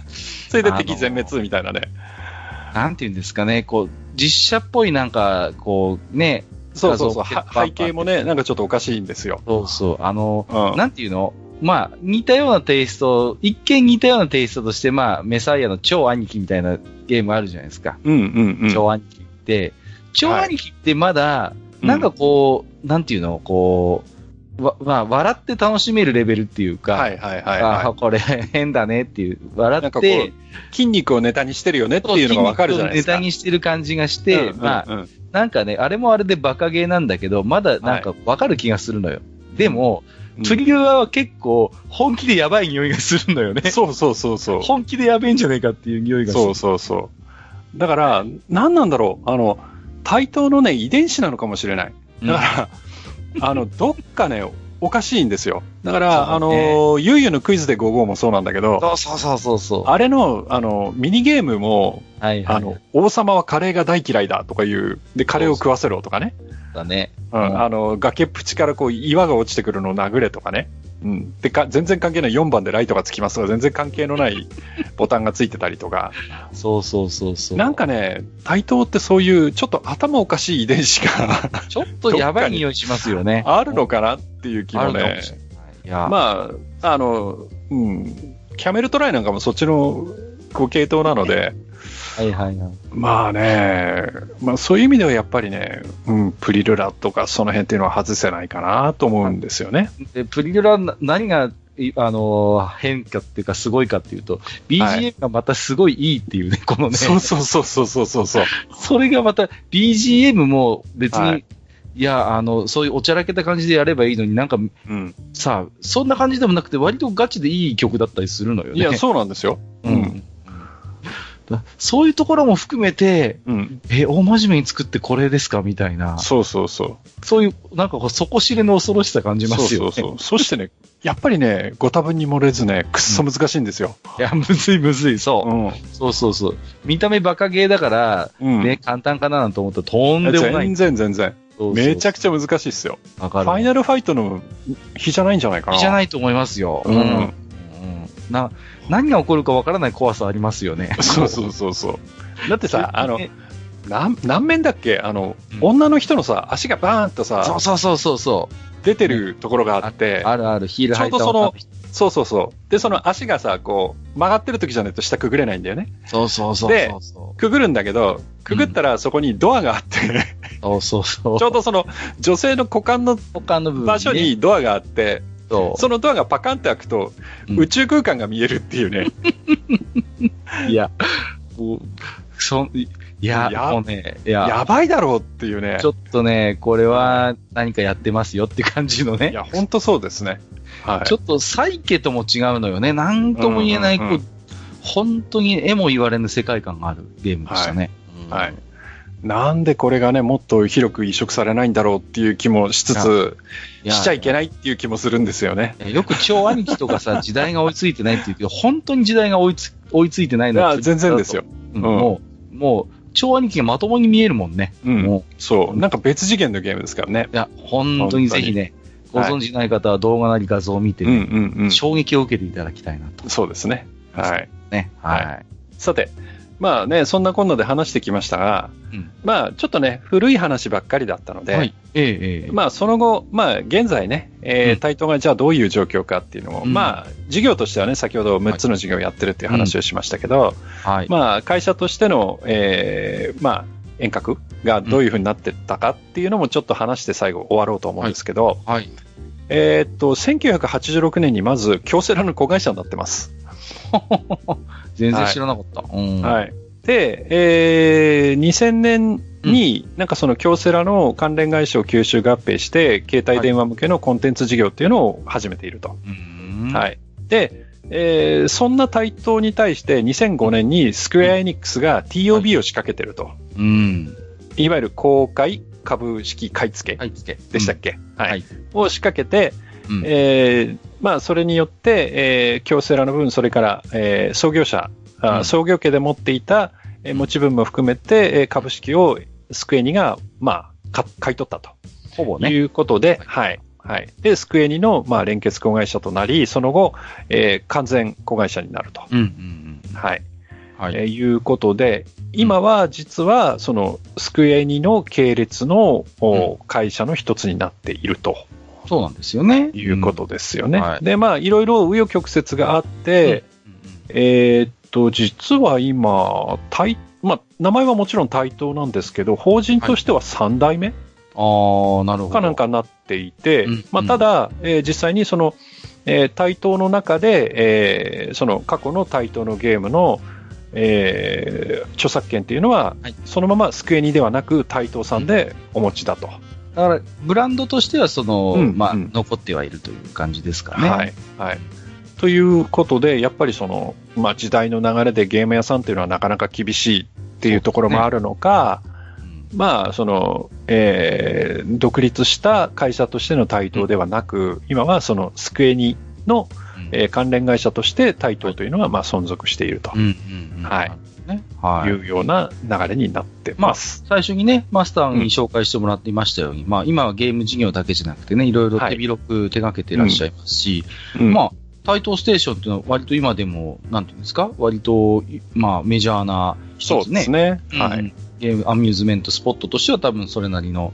はいだか。ら台東っていう名前はまだまだそういうところにはしっかりね、うん存在感を残しているのかなとは思いますけれどもね。うんうんまあ、そんなんでね、えーまあ、締めに向かっていくわけですけど、はい。まあ、こうやってね、今、まあ、ずっと振り返ってきたり、まあ、ずいぶんプリロラの話もしましたけど、まはい、あお互いにとって、じゃあうんうん、対等ってね、はい。まあ、お互いにとってどういう会社なんだろうっていうのをちょっと喋ってうんうん。終わりにしようかと思うんですけど、どうですか？そうですね。まあ、まあ、私にとってやっぱ対等って言われた時に思うのは、まあね、その、あの頃のというか、やっぱゲームセンターがやっぱり、うん、思い出されるんですよね。で、うん今日もいろいろと対等の歴史の話もしましたけれども、はい。やっぱりそのスペースインベーダーのヒットっていうのが、まあ、一つね、まあ世の中にゲームセンターというものが、こう、認知されるというか、こう、普及するきっかけになったことは間違いないし、はい。で、まあその逆にスペースインベーダーがこう衰退してきたときに、うん。各社がその、スペースインベーダーの空いたスペースにどういうゲームを持ってくるかっていうところでしのぎを削った中で、うんまあ、セガであったりナムコが、まあ、存在感を出してきたっていうところもあって、まはい。あ、常にこう、なんていうのかな、ゲームセンターのそばにある会社だっていうイメージがやっぱあるんですよね。うんうんう。うんんで、だから、その、なんていうのかな、で、正直ソフトに関してはね、うんまあまあ、当たり外れがあるっていう言って方したら失礼なのかもしれないけど、やっぱばらつきはありますよね、そこはね。うんうんうんで、だからそのゲームセンターの持っていたその輝かしいきらめきの部分、ワクワクの部分と、一方でやっぱりその、まあ怪しさというかね、うん。まあそういうものをやっぱ包含したような会社なのかなっていう印象を持ってるんですよ。うん。で、やっぱりあとはね、その、今日もまあ例えば、あのーね、ウルフの話も出ましたけれども、はい。エレメコを長く手掛けたメーカーだからこそ、うん。やっぱ、出せた、うん、そういう革新的なタイトルってやっぱりいくつかあると思うんですよね。だから、はいはい、そういうエレメーカー時代のそういうキャリアっていうのがやっぱり、うん、タイトルの中で時折ビデオゲームの世界においても、うん、こう花開く瞬間、瞬間っていうのがあって、うんうんうん、そういうところでやっぱりまだまだ対等ここにありという存在感はちゃんと放っているんだよなっていう。うん、まあ、なんかそういうイメージを持ってますね、この対等って会社にはね。うん、なるほど。はい。マスターもじゃあ逆に、マスターにとって対等って聞くとどういう会社っていう意味そうですね。やっぱり僕にとってはゲーム屋さんなんですよね。うん、はい。で、やっぱりゲーム屋さんで、で、まあさっきカッカも言ってたんだけど、うん。やっぱりね、その、ゲームとしてその単品単品たくさん出しておられるんだけど、うん、はい。やっぱりね、その一つ一つの、なんていうかその、質のばらつきっていうのが非常に大きい会社で、あのー、まあ、今回名前出しませんでしたけど、一応その、スト2ライクな、あの、2D の格闘ゲームも出してるんですよ。なんですけど、正直、何これっていう出来だったり、はい、まあ、ファンの方には申し訳ないんですけど、うん、あの、何これっていうような出来なわけです。で、はい、やっぱり、その、格闘に限らず、なんじゃこりゃっていうゲームもあるかと思えば、うん、まあ、ダライアスとかナイトスト、ナイトストライカーもそうだし、電車で GO もそうだけど、ね、なんかこう、本当にこう、歴史に名を残すようなゲームっていうのも数多くあるんですよね。そね。うん、その振れ幅とか、あとはそのさっきも言いましたけど、プリルラみたいな、うん、その突き抜けた頭のおかしさみたいな、うんえー、そういうものがあって、やっぱりこう、日本の、間違いなくその、日本のその、ゲームの、まあ時代みたいなのを作ってきた、その、巨人たちの一人、うん、うん、で、あるっていうのは間違いないだろうと。そうですね。うん、だからやっぱり対等なくして、うん、えー、現在の日本のそのゲーム文化なしと言っていいんじゃないかなという気はするんですよね。その辺は若干コナミと違うかなっていう気がするんですけど。やっぱりそのね、対等がスペースインベーダー、うん、まあその後も様々なそういう革新的なやっぱゲームを、まあアーケードを中心に、はい、まあ投入していったことによって、確実に日本のそういう、まあアミューズメント文化というかゲームセンター文化っていうのがやっぱり作られてきたというのは、これはやっぱ否定しようがない事実だと思うんですよ。うん。うん、だから、あの、確かに、あの、第1回でやったコナミも、あの、エポックメイキング的なゲームはあります。はい、グラディウスにしてもね。確かにね。うん、あるんだけど、ただ、その、えっ、と、ゲームの、その、えー、ゲームとその周りを含めたその文化みたいなところまで話を広げたときに、うん、その文化を作ったみたいなところっていうのは、やっぱりその対等ってその歴史上果たしてきた役割がすごく大きくて、そうですね。うん。別にその、コナミが、その、しょぼいとかそういうことじゃないんですけど、うん、もちろんね。うん、うん。ではないんですが、ちょっとその辺が、うん、やっぱり数ある日本のゲーム屋さんの中でもちょっと、ひときわ違う存在なのかなという気が、やっぱりしますよね。そうですね。はい。はい。まあ、ちょっとね、えっ、ー、と、うん、本当にまあ今回は、まあシリーズゲームメーカー記憶の断片ということで、まあ、ね、はい、はい、改めていろいろとマスターにね、対等について、まあ、えー、調べてもいただいてお話しいただいたんですけれどもね。はい。はい。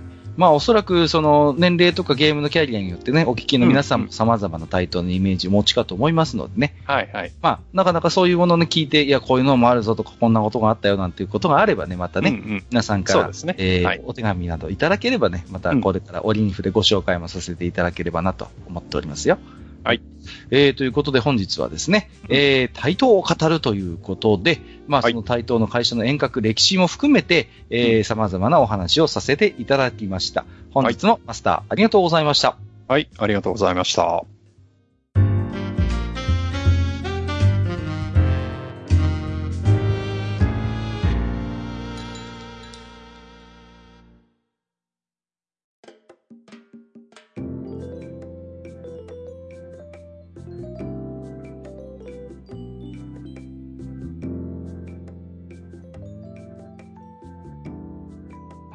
えー、ということでね、うんえっ、と、テーマ置き手紙の方まだご紹介しておりませんので、あそうですねこちらの、はい、コーナーを使いましてご紹介していきたいと思いますね。えーはい本日は、えー、対等を語るということでやっております。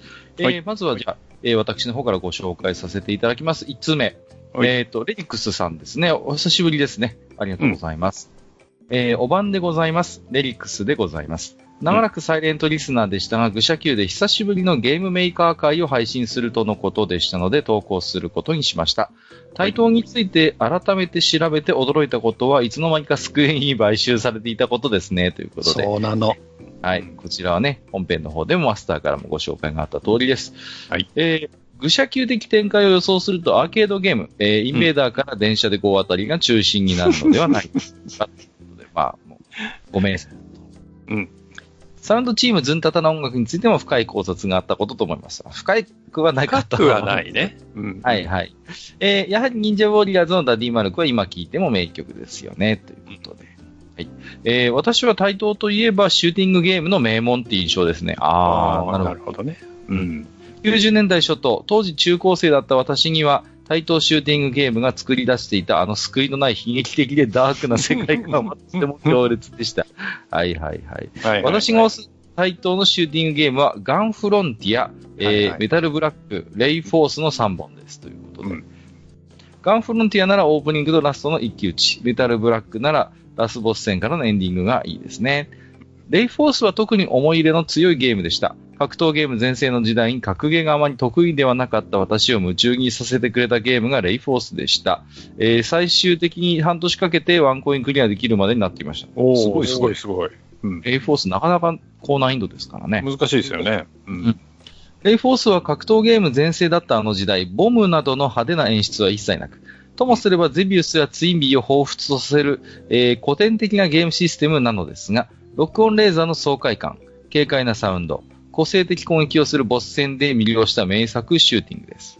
レイフォースがレイストーム、ダライアスが G ダライアスへと、ポリゴンシューティングに路線が変わってから私のゲーセン熱も徐々に冷めていきましたが、対等のシューティングゲームは私の青春時代の思い出です。カッカさんや萩尾さんを夢中にさせた対等ゲームは何ですか？断筆長文すみません。これからも楽しい配信楽しみにしています。ということでいただきました。ありがとうございます。はいはいうん。やっぱり対等といえばシューティングって方、まあ、レリックスさん以外にももしかしたらいらっしゃるかもしれませんよね。んそうですね。うん。うん、まあ、時代時代でやっぱり非常に個性的なシューティングゲームをね、うんうん出してましたし、うん。まあ、危機か異界だって、まあ、言ってみればシューティングですからね。そうね。うん。でも、要素としては縦集みたいなもんですから、うんうん、うん、うん、うん。まあ、で、ね、まあ、ダライアスは、まあ、言わずもがなですし、レイフォースについてもね、まあ、ちょっと触れましたけども、やっぱり、うん、あのー個性的で、かつ高難易度なシューティングとして、うん、異彩を放っていたかなといううん印象を持ってますけれどもね。うん。で、レリクスさんもね、ご指摘されてますけどもね、あの頃の対等ゲームって、あのー 話がダークなんですよ。もう。で、レイフォースもね、これ僕のちょっと曖昧な記憶です。確かね、うん。あの、自分のね、あの、母なる星、母星を破壊するのが確か小最終目的だった気がするんですよ。確あ、かそうだっけ？うん、うん。で、自分たちの星が、確か AI かなんかに頼ってて、それで逆に AI に支配されてしまってですね。うん。うん。で、あのーもう、なんていうんですか、それで追い出されてしまって、もう泣く泣くと言いますか、あの、うん AI に支配されてしまった自分たちのふるさとを破壊しなければいけないといったようなストーリーだったかと思います。うん。なるほど。はい。だから結構物語が切ないんですよね、レイシリーズっていうのはね。うん。で、BGM もやっぱりね、ちゃんとそれに沿ってるんですよ。ですから、レイフォースって特にそうなんですけど、面が進むにつれ、だんだんだんだん曲が悲壮感が増してきて、こう、ね、うんそうそうそう。なんかこう、暗い気分にさせられるというね。うんおーなかなかそういう、こう、なんていうんですか？あの、アクションゲームってそういう物語性を盛り込むのってなかなか大変だったりするところもあるんですけど、特にアーケーはい、ドなんかはい、はい。うん。まあ、その辺は結構台東さんはこだわって、えー入れ込んでいたのかなという印象がありますけれどもね。ううん。ダライアスなんかもね、まあ、独特の世界観といいますか、やっぱりこうね、う。うんん。なんていうんですかね。まあ、やっぱり、悪は強いんだけれども、まあ、グラディウスみたいにこう万人受けするようなやっぱ世界観ではないじゃないですか。やっぱり。そうね。うんうんうん。だからそういうところでやっぱりこう強烈なファンをこう節目節目で生み出すような、うんえーそういう印象もありますけれどもね。うんうんまあちょっと本編でも触れましたけれどもね、いろいろ我々を夢中にさせた対等ゲームということでね、はい、お話もさせていただきましたけれどもね。うん。またそうですね、あと、レイクスさんのお手紙から引用するならば、レイフォースがレイストームになってやっぱりポリゴンになってるし、うんうんダラヤその G ダラになってやっぱポリポリゴンということで、ちょうどやっぱ過渡期なんですよね、そういう、こはい。う、2D からこう 3D になっていくっていうところをね。うん。それをいくつかのそのシリーズで、人気シリーズでまたいで、こうやってたっていうのがね、うんやっぱ印象的ではありますけれどもね。うん。レイシリーズなんか特にレイフォースも、ほら、あの、艦隊戦みたいな、こう、でっかい戦艦みたいなのが出てきてさ、それが結構売りだったじゃないですか、こう。はいはい。で、ね、それがやっぱレイストームでも継承されていて、こうね、後ろの方から大きな戦艦がぐわーってやってきてみたいな。うんうんうん。そういうところをやっぱり、ちゃんと、なんていうんですかね、シリーズとしての特色は活かしているのかなという気もしますけれどもね。うん。うんはい。えー、レイクさん久しぶりのおき手紙でしたけれどもね、ありがとうございました。またよろしくお願いいたします。僕もね、ロックオンレーザーがね、やっぱり最初は苦手でね、なかなかこう うまく当てられなくてね。うんだけどあれがうまくいくとすごいやっぱり快感なんですよね。うんえーと、では2通目、えー、ヤママンさんからいただいておりますね。ありがとうございます。どうも、ご無沙汰しています、ヤママンです。台東さんにはお世話になりすぎたタイトルが多くて正直選べないですよ。えー特にアーケード版はドット絵の美しさや可愛らしさに引き込まれ、ズンタタの胸躍る音楽に魅了され、その上安定して面白い。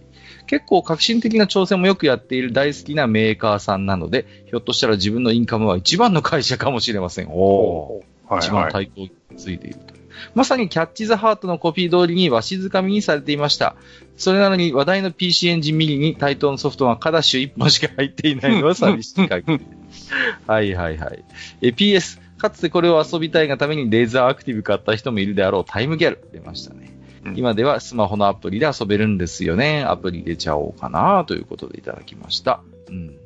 カダッシュね、うーん、アーケードだと確か4人同時プレイまでできたんですが、PC エンジンだとね、確かこれも2人くらいまでだったかな。少しこう、やっぱり、こう、容量の関係といいますかね。うん。うんそんな、えー感じになってましたけれども、まあ、ちょっとね、どうですかね、こう、確かに PC エンジンにカダッシュ1本というのは、まあ、いかにも寂しいというのはなんかわかる気もしますけれどもね。あれですよね。前に僕らが PC エンジンミニのことをちょっと喋った後で、はいはいはい。あの、追加タイトル発表されたんだよね。あ、そうでした、そうでした。うんはいはいはい、はい。で、あの、ナムコが少ねえみたいな文句を僕言ったような気するんですけど言ってま、したね。はい。はい。なんかナムコのタイトルがわわわっとその、入ってきましたね。追加タイトルでおはい出てきてっていう。私はマスターが何らかの圧力をかけたんじゃないかと。いやいやいやいや。どんな実力者よ。いやいやいやいや、もっとナムコ入れろ、この野郎、みたいなこと。うん。はい。ね。いや、しかし、ね。まあ、えー、ヤママンさんは何ですか？えっ、と、一番インカムを貢いだのはもしかしたら対等かもしれないということでうんおっしゃってましたけれども、どうですか？マスター的に一番こう、アーケードではい。貢いだであろう、こう、ゲームメーカーっていうとどこになりますかね？あ、僕ですか？うん。僕の場合は愚問ですよね。もう聞くまでもないって感じうです。ん。僕の場合はやっぱりね、あの、はいなで始まってこで終わるメーカーですよね。はいはいはい。中村製作所さんにはい。真ん中が無でね。はい。はいはい。僕もね、ちょっとこの置き手紙いただいて考えたんですけど、はいうーん、なんだかんだでやっぱり SNK なのかなっていう気がしますね、なんかね。うん、やっぱり格ゲーブームにズドンとハマってた時代ですしね。うん。で、まあ、こういう言い方すると身も蓋もないですけど、やっぱ格ゲーってこう、なんて言うんですか、こう非常にコスパが良くないと言いますか、こう、うん。だって強さイコールぶっ込みでしょ？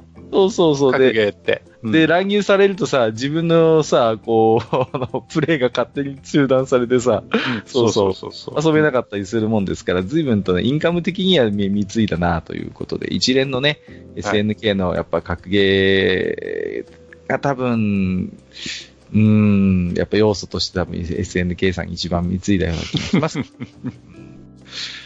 あと、まあ、タイムギャルがね、実は今アプリで遊べるということで、はい。あまあ、僕もね、なんとなく知ってはいたんですけれどもね。うん。いやー、なんていうんですかね。あのーで、当時のやっぱりこう、なんていうんですか、ディスプレイって4対3じゃないですか。こはいはい。ね、こう、今のね、あの、ディスプレイってやっぱりもっと細長いからさ、まあその辺はうまいこと調整してるんでしょうけれどもね。うん。今、Google プレイで見てますけど、はい Android 版だと840円で出てますね。840円。うん。はい。また微妙な値付けだよね。う。うんん。気軽に遊ぶには若干ちょっと高いような気もするし、はいはい。で、内容自体も、まあ、あのーなんていうんですか、まあ、アニメ調で面白いんですけど、まあ、決してボリュームのあるゲームとは言えないのでね。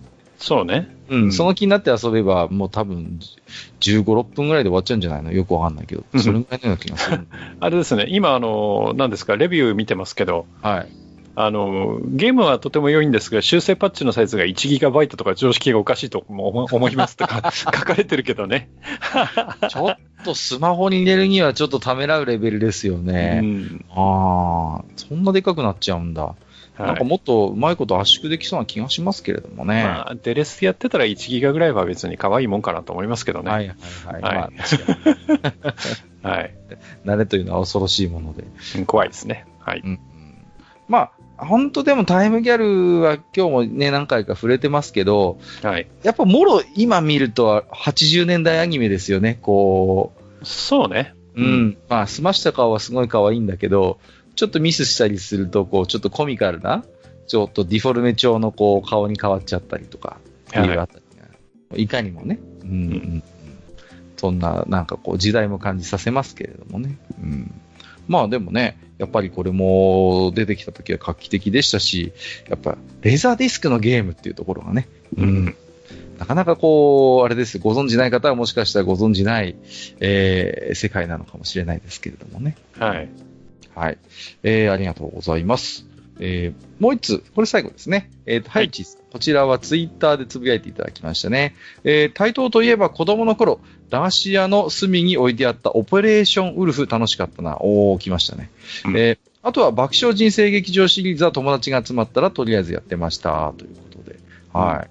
まあね、オペレーションウルフも本編でちょっと触れましたけれども、はい。うんやっぱりね、うーん、僕がの印象としてはやっぱエレメカで豊富な実績持ってる台東さんらしいガンアクションかなっていう印象ですよね。うんはい。実際にそうやってこう、ビデオゲームの中で、まあ、うん完結させるのではなくてね、やっぱこう操作系統に少しこう、面白い仕組みとか仕掛けとかギミックを用意したりっていうのはやっぱり一時期の台東多かったのかなという気もするんですよ。うん。で、ね、アルカノイドにしてってやっぱトグル操作っていうのはやっぱり新鮮だったように思うし、う。うんん。ね。で、そうですね。やっぱり、なんていうんですかね、そういう、こう、触って実際にいじって遊ぶっていうやっぱ系譜がやっぱりあると思うんですね。ミートナイトもとかね、今日もう。ん。うん。しましたけど、電車で GO とかもそうですし。はい。電車で GO は僕、あれですよ。確か、あの、プレステ版の、あの、コントローラー買いましたもんね。マスコン買ったんだ。マスコン買いましたね。うん。うんまあでもマスコンでやりたくなるよね、あれはいね。やー、あれは全然、うんやっぱり全然こう違うと思いますよ。うんあのーやっぱマスコンで遊んでなんぼかなっていううんそうね。気はしますけれどもね。はい。いやーだからああいうシミュレーター系のね、やっぱゲームをこう気軽に遊べるようにしてくれたのは、まあ、台東さんの功績かなという気がしますね。うん。爆笑人生劇場はね、うん。前も喋ったかな長いんですよ、これ。一度始めると。ほう。ほんと2時間3時間平気で吸い込まれるじゲームなので、うん。あれですね。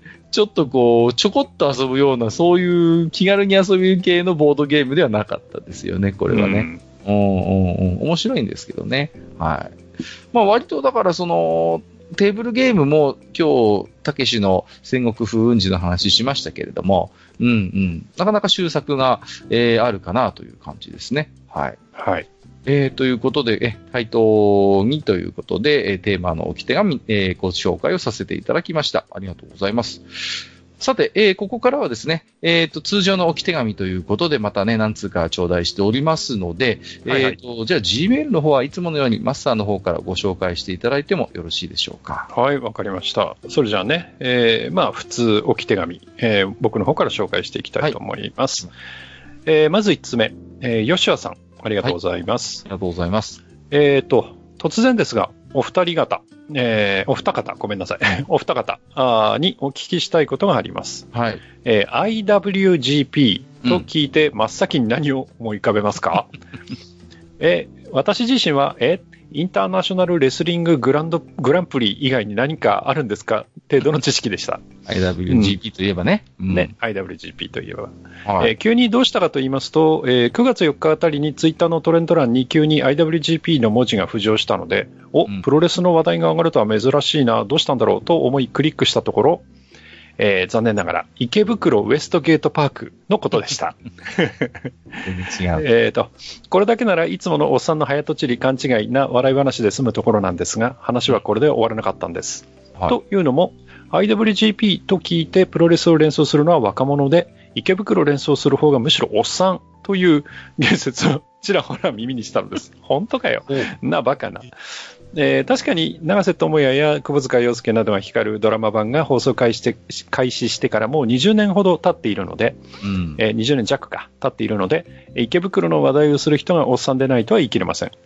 でもどう考えたってプロレスの話し出す方がおっさんでしょ、うんえープロレスイコールおっさんという図式が構築されていた自分の脳はずっとそう叫んでいるのです。うんしかし、振り返れば、ここ近年での若い世代のプロレス人気復活は目覚ましいものがあり、えーいつまでもプロレスおっさん淑女の たしなみとしていた自分の脳のアップデートが単に遅かったのでは、と、ようやく自制できるようになりまして、えーちょっとそんな情けないことがあったというお話でした。うんあ、そうそう。えープロレスといえば、ゴブリンスレイヤー TRPG の1話ですけど、えー0話のスタン・ハンセンのインパクトが強すぎて、後半で点戦闘に入った際に、ネズミ男ってことは噛みついてくるかもな、フレット・プラッシーかな、との、えー謎の期待をかけたり、お供にいるのはインプか、空飛んでる、飛ぶ、ルチャサッポーか、とはい、急にインプの顔面イメージがスペルデルフィンになったりと、えープロレスエンジンが無駄に空回りさせてしまっていました。はい。えー先入ったまま聞くと、ろくなことがないと悟りました。本当申し訳なかったです。といただいてます。ありがとうございます。ありがとうございます。んはい。IWGP、やっぱ僕も最初にプロレスが出てきますね。うんやっぱり。これね、僕はね、逆なんですよ。はい。IWGP でしょ？ここは IWGP はプロレスって答えさせたくて、実は池袋の方なんでしょ？って思ったのが僕です。もう、こういうところに性格が出ますね。だからね、やっぱりね、池袋で答えるのはおっさんなんだと思う。はいはいはいはいはい。あーなるほどね。はいうん。まあ、そうですか。ドラマの方ももう20年弱ですか。いやうんー、経ちますなはい。あのーまあ、プロレスは今ね、本当にもう人気ですからね。なんかそうみたいです。ね。ううんうん。もう、こっちの方でも、まあ、ね、巡業とかやってますけどね。はいはいもう新日とかすごい人気ですからね。なんか新日人気あるみたいですね。いやいやいや、もう本当にだから、なんていうんですか、まあ、プロレスってまあ本当にね、黄金時代みみたいなのがあって、で、あのーなんてか、格闘技ブームが来てちょっと一回下火になってね、こう、で、はいはい。またこう、なんていうんですか？またこう盛り返してきてね、ううんん今やすごい団体ももうかなりあるみたいですけれどもね。ううんん。まあ、私なんか地元にね、まあ、あの、実は道のくプロレスっていう、まあ、インディー団体がずっとはいはい。ありましてね。うんうんうん。まあ、あのー昔からなんとなくあったんですけれどもね。うんはいまあ、サスケとかサスケになる前とかね、まさみちのくだったかな。うん、うんうんね、スペルデルフィンも一一時期いたかな。うん。そうですね。スペルデルフィンって、うん今、あれですよね。なんか、大阪がどっかで市議会議員大が阪、うん。ですよね。うん。嫁さんがあれでしょ？早坂義恵でしたよね。あ、そうでです、そうです。そうそうそうそう。うん。なんだかね、そうそうそう。ね、新崎人生がラーメン屋始めたりとか、まあなんかね、そういう、いろいろあるっちゃあるんですけどね、こっちの方もね。うん。うんでも、プロレスはね、本当私も、まあ、昔好きだったし、まあ、たまに今でも誘われて見に行くこともありますけれどもね、やっぱエンターテインメントとして、本当にこう、なんていうんですかね、非常に一生懸命というか、お客さんを楽しませることに非常にこう誠意があるというね。とにかく、うん、お客さんを楽しませようみたいなところがあって、やっぱね、本当に、なんていうんですかね、この、今のこういうネットの時代に逆になんかこうカチッとハマってるみたいなところもあってね、こう、うん、うん、キャラ萌えっていうんですかね、なんだろうな、うん、非常にこうキャラが立っててね、個々のキャラが立ってて、で、ちゃんとドラマもあって、うん、で、まあ、まあいろんなブックもあるわけですけど、うん、そういうのも含めてなんかひっくるめてこう、みんながみんなこう、共犯的な関係で盛り上がってるっていう、なんとも言えないこう、メジャーなんだけど、どこかこう、俺たちの世界みたいな匂いがまだ残ってるんですよ。うん、で、よその奴らには分かんないだろうな、この面白さみたいなのが、こんだけメジャーになってもそういう匂いが残ってて、そういうなんかこう歪んだ優越感に浸れるのはね、さすがだと思いますね、仕組みとして。そういう印象を持ってます、最近のプロレスって。うんうん。昔からそうなんですね。プロレスってなんかある種、まあまあまあ、レスラーとファンのこう共犯関係なんですよね、こう、うん、仕組みとして。で、それをプロレスメディアが煽るっていうね。もう今はなくなっちゃいましたけど、ゴングとか、あとはまあ今もあるシュープロとかね、うん、うん、そういうところが、そういう構図を煽るっていうね、そういう面白さなんかもやっぱり、えー、あったりしますね。うん。えーと、そうですね。うん、あとなんか、最近というかこれも話してますけど、あのね、アマプラで見られるあの、有田と週刊プロレスとか今、シーズン、はいはい、シーズンファイナルやってるんですけど、ファイナル？ほう、うん。ファイナルなんですよ。まあ、本当に終わっちゃうのかなっていう、ちょっと心配にはなっちゃうんですけど、うん、いやー、面白いですよね。うん、あの、有田哲平のプロレス知識が半端ないっていうね。あの人だってさ、ほら、あの、まあ、ちょっと古い話ですけど、はい、細かすぎて伝わらない、はいはいはい。モノマネのやつでも、なんか本当に細かいプロレスのモノマネとかずいぶんやってませんでした？ずっとやってましたよね。ねどんだけの人わかんだろうみたいなね、うん。そうそうそうそう。そうなんですよ。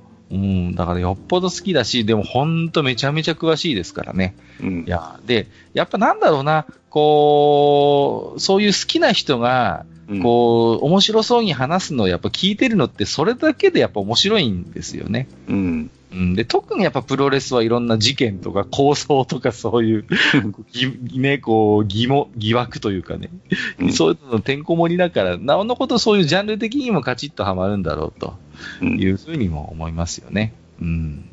はい。えー、ということでね、ありがとうございます。えー、またね、えー、引っかかるような、えー、ネタがありましたら、またお手紙いただければありがたいですね。そうですね。はい。はい、えー、吉原さん、ありがとうございました。えっ、ー、と、じゃあ次行きましょう。はい、えっ、ー、と、聖子さん。はい。えー、埴輪さん、カッカさん、おばんです。聖子出す。出すって書いてる。書いてますね。はい。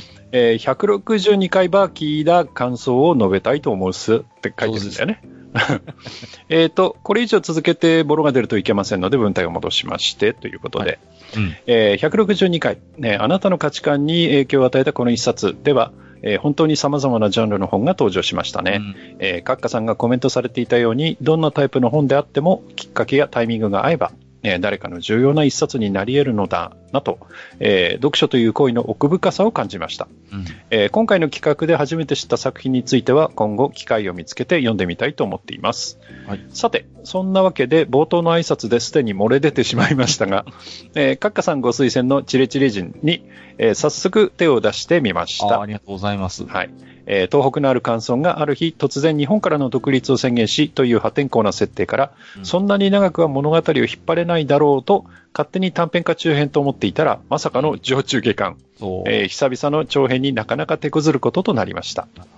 えー、まず全体を通しての印象ですが私にとっては小説を読んでいるというより演劇を見ているような感覚でした、うん。えー、著者の井上久志さんが劇作家であるという前情報が入っていたせいもあると思いますが、うん、過剰なまでに濃く味付けされた登場人物たち、えー、強引かつ急な場面転換好きあらばそれでは説明しよう的に差し込まれる長工場、うん、えー、そんな文章を読んでいると、えー、書き割りの前でえー、役者たちがやや大げさな仕草とともに声を張り上げている映像が自然と浮かんできました。うんまた、これほどしっかりと方言が使われた作品を読んだのは初めてだったため、私自身の方言と標準語の受け止め方の違いについての発見もありました。うん。えーすなわち、同じような内容であっても、キリキリ語では理屈より感情や本音が優先されているように感じ、えー地方標あ他方標準語では、えー客観的で理知的な感じを受けてしまったのです。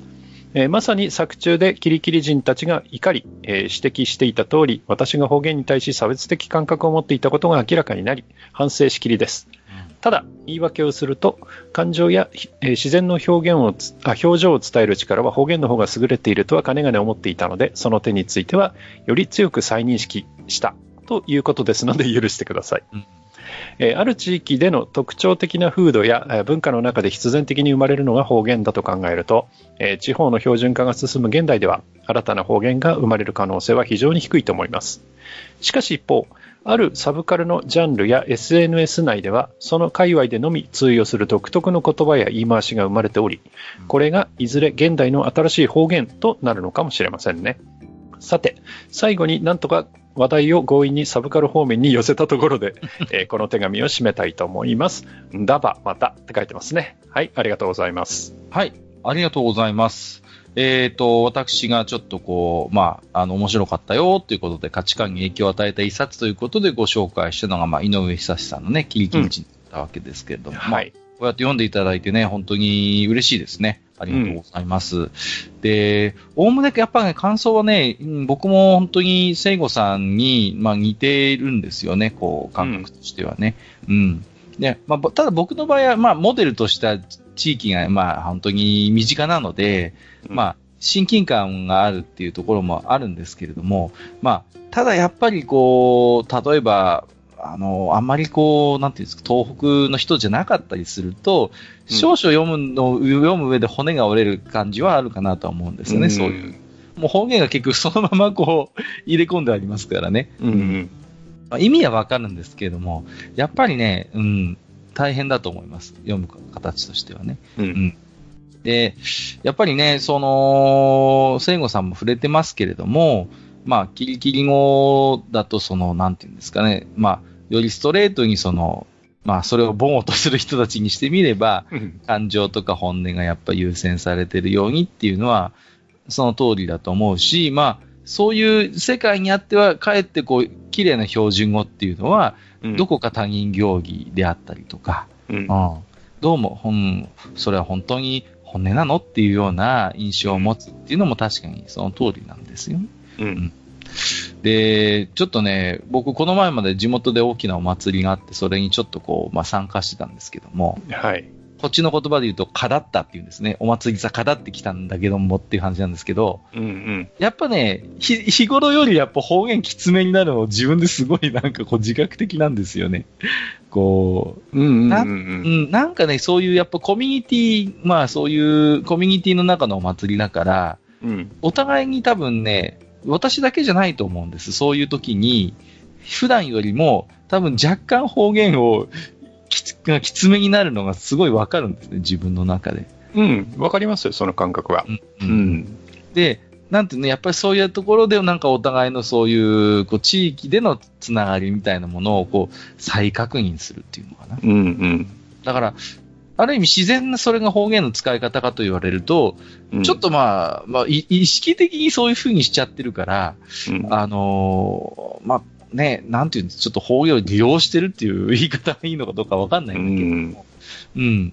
やっぱそういう、なんかお互いにそういう方言を利用して、こうなんかこう、地域とのつながりとか一体感をこう確認するっていうことを、なんかやってるってことになんかこう発見しましたよ、なんかね、こう自分で。うんだって普段、こんなマスターと喋ってるような感じで喋ってる人もいるわけですよ、お祭りに。はいはい。そうだね。でも、うん一緒にお祭りになってさ、参加してたりすると、お互いになんか本当方言きつめになって、すごい面白いんですよね、こまあ、それが祭りの熱みたいなもんでしょ。う。うん、ううん、ん。ありますよね。そういうのがやっぱあるんだと思うんですよね。うん。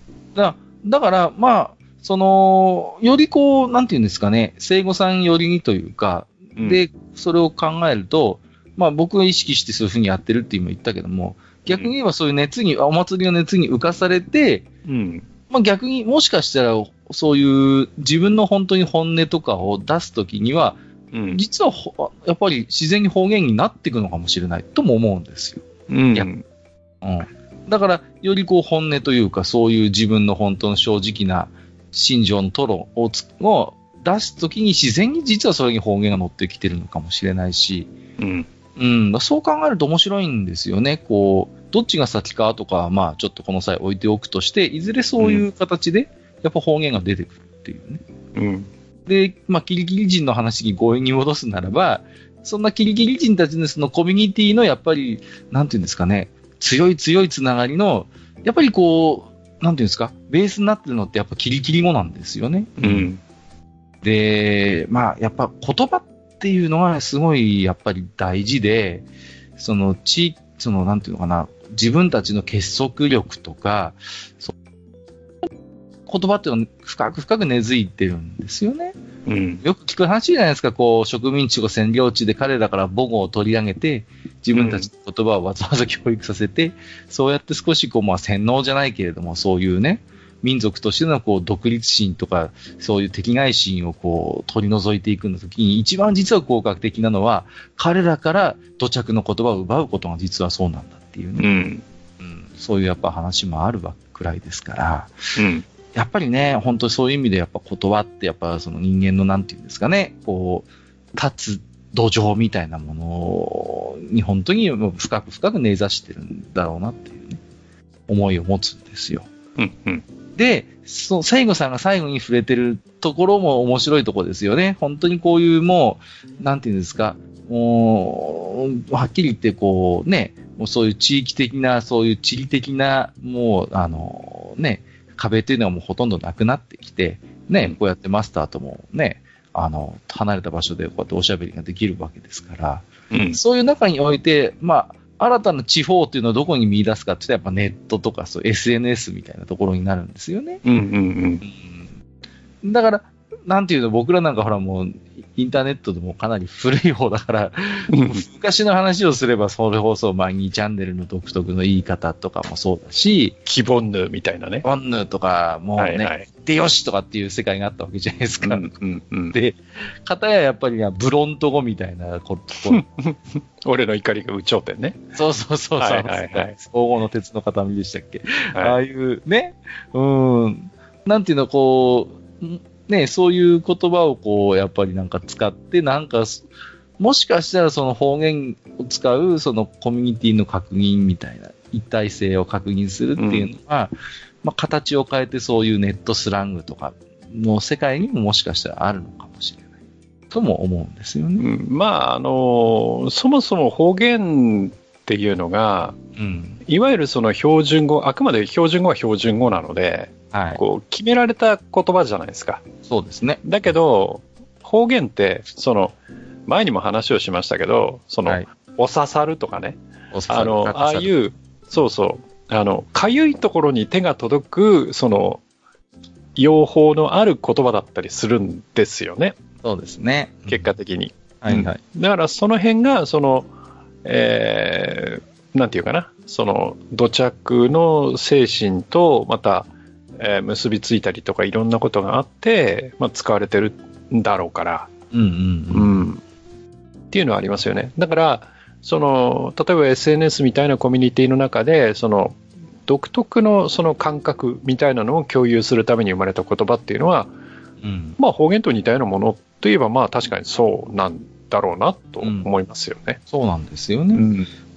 で、まあ、もう少しちょっとこう、極端な考えかもしれないけど、まあ、例えばたまに見る言説としてね、いや実は人間っていうのは標準語のみに生きるにあらずというか、うん。標準語だけで実は人間って生きてるのではなくて、うん。実はそういう方言とか、そういうなんかこう、ある特定の共同体で通用する言葉っていうのは実は、持ってないと生きられない存在なんじゃないかっていううん声もあるんです。そういう考え方もあるようなんですよね。うん。いや、だから、標準語っていうのが、そういういろんな地方があって、うん。その中でその最大公約数的にまとめられた言葉だとするのであれば、はい。やっぱりこぼれているものっていうのはあるわけで、そうそうそう。いっぱい実は取りこぼしているものがあって、そうだから、それを、えーまあ、使っていて、うんね、こっちの人間だったら、例えばし、まあ、これからの時期だと縛れるとかね、出てきますすけど、ね。はいはいはい。まあね、北海道で有名なのだと、なまらとかいうのはありますけど、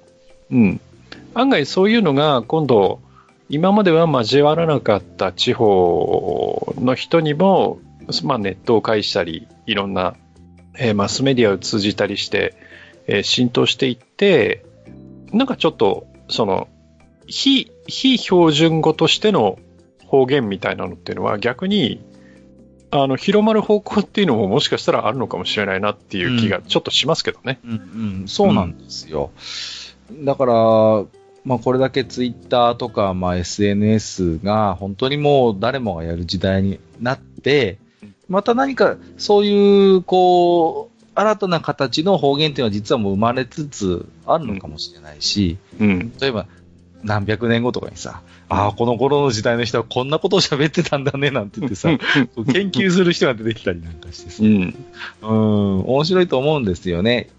うん、いずれそういう、まあ、いわゆる標準語とされるようなものと、まあ、方言、あるいはまあそういう何かスネットスラングみたいなものを、やっぱりこう、実は、あの、両方こう要素としてやっぱり自然に身につけて、それを使い分けて日々こう、生きてるのかなっていう気もするんですよね。うん。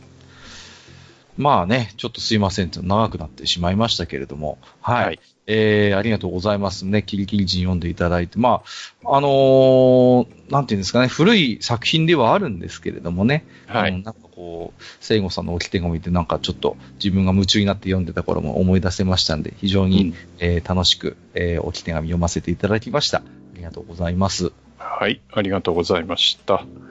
えー、それじゃあ、えーっと、次が Gmail は最後かな？最後ですね。はい。はい。えー、じゃあ、ご紹介します。えー、ニキさん。ありがとうございます。ありがとうございます。あれなんですよね。ニキさん、あの、僕のリクエストに答えてくれたような形になってるので。はいはい、そうなんですね、はい今回ね。はい。えっ、と、以前の愚者級でデレマスライブに、えーデレマスライブで現地に行った人の感想とか聞いてみたいですね、とうんおっしゃられた、えーいたので、えーセブンス7回目の幕張、ね、2days、2日間に、えー参加してきたので、簡単にライブレポートを送らせていただきます。うんなお、視聴者の平均的な声優知識とデレマス知識がよくわからないので、ハニワ閣下さんで 適宜補足お願いします。あー責任重大ですね。ですね。はい。えー簡単な参加歴。えー友達と一緒に行ったデレマス台湾公演のライブビューイングが初めて見たアイマスライブでした。えー以降、首都圏の公演は応募するも全て落選か日程合わず。うん。えー今回はフォロワーさんの同伴者が前日にドタキャンして棚ぼた的に 2days、2日間が、えー現地初参戦です。はいえーライブ開始前、うん。えー噂のサイゲフラスタ。これフラワースタンドだと思うんですけどね。うん。を鑑賞。えーリン P、えー渋谷リンですね。渋谷リンのプロデューサーということだと思いますが、リン P なので、リンがセンターのイラストとリンの演者サイン色紙がある時点で5000頂点です。五千頂点。えーその後、有志フラスタを鑑賞。えー担当以外のプロデューサーさんや、現地に来れないプロデューサーさんの活動や思いが感じられてよかったです。うん特に今回初参加の久川姉妹宛てのフラスタが新鮮でよかったです。はいはいはい。えーその後は地方から遠征してきたフォロワーさんと直接会って挨拶したり名刺交換できたのが個人的に思い出に残りました。うん。えー、デイワン1日目。はいえー久しぶりのバストワールドからハイワイハイファイデイズ、えードレミファクトリーの初回からクライマックス感。うん。えー合間の、えーゆっこと、えーのりこの小芝居が面白すぎたのですが、僕の国語力では表現しきれないです。えードーナツ、サイキック、ドーナツ、サイキックだけであんなに面白いとか、こんなの絶対おかしいよ。うんえー中盤はサプライズで発表されたセクシーギャルズ、えーミカ、リナ、ポヨ、ユイの新曲、えーゴシップクラブかな。はいえーミオパートとカレンパートを輪役の人が歌うエモさ炸裂の君への歌。えー高まりクライマックスからのオレンジサファイア、サマカニの圧倒的なパッションラッシュ。うんまさかやると思ってなかったラブピーチからアニマスから入った勢には嬉しいマジックで締め。うんえーデイ2、2日目。えーセットリストはおおむねデイ1と同じでしたが、会場のコールの熟練度がうん初日より良くなってたのが印象的でした。うん。えー特に久川姉妹の贈り物サンデーは、えーコールが難しめで初披露だったこともあり、初日はやや一体感が薄かったですが、2日目、格段に良くなっていたのが印象的でした。はい。えーデレマスライブの魅力、えー、真ののり子役の、これはトマルさんでいいのかな？トマル千代さんでいいのかな、うん。えーの、えーが、Day2 の最後の挨拶の時の、えー有志の方のフラスターを見て、のり子役で良かったというコメントに象徴されるように、普段それほど活動が活発とは言えないファンの活動と、それを受け止めるアイドルと声優さんの生の声が受け止められるのが最大の魅力かなと思っています。そういう場面はどんな形でも心を動かされてしまいますね。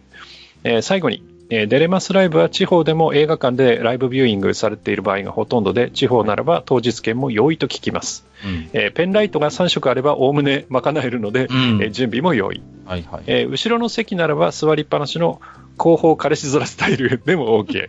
えーぜひお二人も気軽に参加してみてくださいといただいております。はい。えー詳しいね、えーレポートありがとうございます。はい。ありがとうございます。まあ、うん。まあ、ちょくちょく私どもね、アイドルマスター、あるいは、まあ、出れますとかの話もたまにするんですけども、うんまあ、マスターも私もね、実際にこういうライブとかに行ったことはなくてね、うんはい。実際に行かれたことがある方のそういう感想なんかも聞いてみたいですねって確か。お話をした記憶があるので、うんまあ、ちょっと嬉しかったですね。こうやってありがたかったです。本当にこうやってそうですね。ね。うんで、まあ、ちょっと補足をするのであれば、はい。あの、アイマスの世界って、うん。要はその、お客さんというかユーザーというかプレイヤー側が、まあ、プロデューサーとなってアイドルをプロデュースするゲームなので、うん。えーいわゆる演者さんたちが、お客さんのことをお客さんと言わないで、プロデューサーさんっていうふうに言ってくれるんですよね。はいはいはいはい。うん。で、えーで、こう、特徴として面白いのが、例えばそのレポート漫画みたいなのっていうのがよくツイッターなんかにも上がるんですが、うん。その、レポート漫画なんかを、その、もちろんステージに出てるのはその役をやってる声優さんたちで歌ったり踊ったり、まあね生のね、声優さん出演されてる。で、まあ、あの、ニキさんも書いてくれましたけど、MC やったりってことをやってるんですが、はい。レポート漫画では、その声優さんではなく、うんその役のキャラクターでレポート漫画を書くっそうていう文化がある。るんですよ。うん。つまり、その、見る側、つまりプロデューサーさん側も、うんまあ側は、その、舞台に上がってる演者さんと、うん。その実際のアイマスの中のキャラクターっていうのも同一視しちゃってるんはいはいはいはい。ですよね。うんで、おそらくそれは演者さんもそうで、うん演者さんもそのステージに立った時は、そのうん一声優さんではなく、そうね。そのアイマスの中の一キャラクターとして、そのステージに立ってそうそうそう。歌ったり踊ったりうんっていうのを楽しんでいるっていで、う、こうね、キャストの名前とか見ても役名で出てますもんね。そうですね。うん。だからそういう空間が出来上がってるっていう雰囲気はね、僕もわかるんですよ。はいはいはいはい。うん。うん。あのーなんて言うんですかね。だからその、なんとも、お互いにこう作り上げていく感じっていうか、こう、うんうだからさっきのプロレスの話じゃないけれども、はい。声優さんたちももう一生懸命自分が普段演じている、その、うんアイドルマスターのキャラクターとしてその舞台に立っていて、すごい努力もしててね。うん。でトークなんかも本当にあたかもそのキャラクターたちがリアルで喋ってるような掛け合いをしてくれるじゃないですか。うん。うん。まあ、今回もドーナツサイキックって話がありましたけれども、はいはい。で一方で、そのまあまあ観客といいますか、まあ、プロデューサー側も、やっぱそういう、なんていうんですか、雰囲気作りというか会場として、うんやっぱりそういうか彼女たちが、そういうキャラクターとしてその舞台に立っているっていうこ演出にしっかりこう乗って、だからレポートなんかもそういう形ね、うんうんライブレポもそういう感じになるし、うんやっぱそのマスターの言うように、例えばレポ漫画だってそのキャラクターで描くわけですそうそうそうそう。そうそうそう。だから、お互いにそういう、もう、なんていうのかな、あのー一体感を作るのに、協力している関係性が多分出来上がってるんだろうなと思ううんんです。だから、客がプロデューサーだから、うん、うん、うんうん。客側もそのライブをプロデュースしてるんですよ。そうそうそうそう。だからこう、コールでその一体感を持ったそのうん。ステージを作り上げるのもそうだし、そうですよね。あとそのペン、ペンライトを使って、で、この曲の時はこの色とかっていうことを、本当にその会場全体でやるんだよね。うんうん。だから、あのライブの映像を見るとね、うん。びっくりしますよね。いや、本当あのーなんて言うんですかね、やっぱりこう、全然違いますね、普通の、例えば、ね、あのーアーティストのライブなんかとね、違う違う。うん、違って、なんとも言えない、こう、双方向性というか、ううんん。で、なんて言うんですか、面白いのはやっぱりね、なんかこう、ある種観客がもうハラハラドキドキしながら見てるところがあるんですよね、こう。うん。ちゃんと声優さんたちがこう、あの、舞台で輝けるだろうかみたいな自分の推しのさ、そういうね。うん。で、ああ、よかったってこう、後でさ、なんかそういうなんかこう、一連のつぶやきなんかをこう、通して見てるとね、うんああ、なんかすごい素敵な関係性が出来上がってるんだなっていうことを思いますよね。うん。で、そのね、あの、プロデューサー、プロデューサー同士の交流も、まあ、ニキさんも書いてらっしゃるけど、自分がプロデューサーだから、そうですよね。だから同僚、同僚と会うときに名刺交換をするんですよね。だから自分で作って持っていくわけですよ。いやいや、名刺をね。だから、そういう文化もね。そう、な、誰それ担当の誰それですみたいなね。そうですね。そうそうそう。で、それもそうだし、そのフラスタ、フラスタって出てきましたけど、はいはいはい。その有志の人がお金を出し合って、要はこう、花を出すわけですよね。でね。うんで、その、まあ、誰それ、まあ、役名としての誰それさんで出すのかな？それとも、まあ、声優さん名で出すのかな？まあ、あると思うんですけど、はい。もうその、えーキャラクターを担当してる、担当っていうか、ひいきにしてるプロデューサーさんたちで、その、一つ、フラスタを出すとかね。うんうんうん。うん。だから、やっぱ、もらった方は演者さんは嬉しいよね、やっぱり。いやー、嬉しいと思います。うんそして、あの、ステージの上の、あの、何ですか、ペンライトの海みたいなね。いや、本当にね。あんな中でね、歌歌ったり踊ったりしたら、いや、そりゃ気持ちいいでしょうよ。うんうんうん。うん。そう思いますよ。その、やっぱり、あのーなんていうんですかね、その、魅力を、その、まあ、演じているキャラクターの新しい魅力を掘り起こしたりするのっていうのを、うん。ひゃ声優さんとか、まあ、いわゆる本当に運営側に投げる、丸投げするんじゃなくて、うん自分たちで魅力を掘り起こしてあげようっていう、そういうこう関わり方をするんですよね。うん。で、実際そういう新たなあ輝きとかそういう魅力みたいなものを、プロデューサーたちがまさにプロデュースですよ。発見して、うんそれを、まあ、様々な形でイラストであったりとか、レポートであったりとか、まあ、あるいは普段のゲームのプレイもそうかもしれない。そういう中で、そういうものを拡散していって、ほら、こんな素敵な部分が、あのキャラクターにはあるんだよってことを、うん。だからまさにプロデューサー側は本当にそういう意味で言うとリアルなプロデュースをしてるとも言えるんですようん。うね。ん。う。うんんやっぱ、それが一番なんていうか、高次元なレベルで、こう、あのー実現するのがやっぱりこういうライブなんだろうなっていうことを、うん。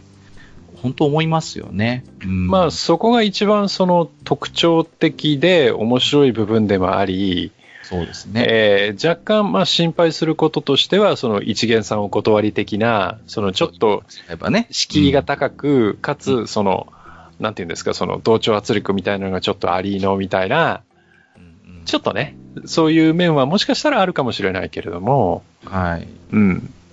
いや、でもね、あの、素晴らしいライブをやってると思いますよ、やっぱりね。そうですね。うん。で、やっぱりね、こうやって、まあ今回、インキさんにね、あの、レポートをこう、いただいたんですけど、やっぱりちょっと、はい。うん、やっぱこれ一回、リアルにちょっと見てみなくてはというね。うん。まあ、逆にこう、なんていうのかな、そういう初心者さんでも参加しやすいようにってことでわざわざこうまとめサイトを作ったりとかさ、そういう人も一方でいるわけですよね。こう、そうね。ね、うんやっぱり裾野を拡大させていかなきゃっていうことでね。うんうん。なんでちょっと私もですね、ちょっと近くで会った時にはちょっとい一年発起してですね、はいい。ろいろ勉強した上で参加してみてもいいかなとちょっと思いましたけれどもね。はい。はい。えー、そんなところでしょうか。えー、ニキさんありがとうございました。またよろしくお願いいたします。はい。ね、はい。シブリンはね、あの、あ僕はあれが一番好きですね。ノーマルのっていうか、あの、普段着みたいな。あの え、何？制服の？そうそうそうそうそう。あうの、うんカーディガンっていうか、ブレザー着てる感じ。うん。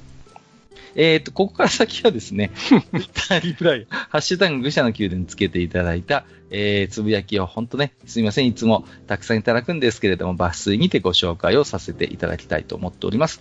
もちろんすべてね、私ども拝読はさせていただいております。本当にね、いっぱいつぶやいていただきましてありがとうございます。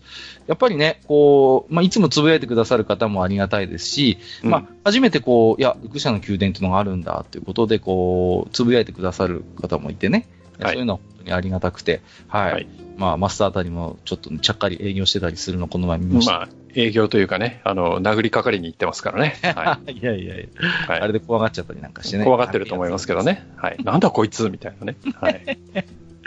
えー、行きましょう。えー、5つ目、かんすけさんですね。はい。はい、えー、ちゃんなかさんの真似してレトロゲーム、ジャケ買いしに行ったけど、無理。前から興味のあるやつばっかり買ってしまった。2本で980円でした。ということで、うん、えー、ラジオスさんさんと愚者の宮殿の両方ね、タグつけていただいてますけども、はい、おそらく買った、えー、ソフトはタグになってましたけども、伝説のオーガバトルとタクティクスオーガということでね。はい。はい、ナイスチョイス。ナイスチョイスでございます。はい。ね、これはね、はい。ぜひとも今度遊んでみての感想も、うん、あの、ぜひ教えていただければなと思っておりますよ。はい、ここでトロイ。これトロイ。いやいや、あれは本当罠アイテムですから気をつけてくださいね。はい。えー、シンさん。各館の曲のテクニカルな解説をしている時の引き気味のネズミさんが印象的でした。ガンダムの歌と内容が合ってない話は同感でした。子供ながらに違和感ありました。ということで。そうだよね。はい、あります、そうそう。やっぱ我々だけじゃないと思うんですよ。こう、やっぱ結構いると思うのよ。そのガンダムの、あの、なんかオープニング主題歌いまいち本編と噛み合ってない説っていうんですか？うん、うん、うんうんうんあると思うんですよね。うん。まあ、という方、ええ、あの、他にもいらっしゃいましたら、ぜひ。まあ、曲は曲としていい曲なんですけれどもね。はい、はい。はい、えっ、ー、と、マーヤさんいただきました。ありがとうございます。えー、愚者の宮殿、久しぶりに理解できる回でした。久しぶりに理解。すいません、理解できない回ばっかりで。申し訳ない。えー、これ、はい。多分、えっ、と、前回だと思いますね。はい。はい、えー、渡辺武雄会でしょう。ほとんど知ってる。うん、歌える。カッカさんの解説すごい。聞き込んでるな。昔のアニメって曲まで入れてのパッケージだったんだよね。YouTube 見直しながら3時間超え楽しく聞きました。各2倍速 ということで、聞きました。ありがとうございます。はい、うん、これ最初にマスターがね、指摘してましたよね。本当に昔のアニメっていうのは、もう、なんていうか、やっぱ、端的にそのアニメの内容をちゃんとオープニングでやってくれるっていうんですかね。うん、うん、うん。やっぱそういうものだったんですけど、だんだんなんかこう、分離してきてと言いますかね。うん。はい。なんかこう、オープニングにどこまで本当になんかアニメのメッセージ性みたいなものは含まれてるんだろうかって首をかしげたくなるようなね、まあアニメがいくつか、最近もあったような気もしないでもないかなというところですけれどもね。はい。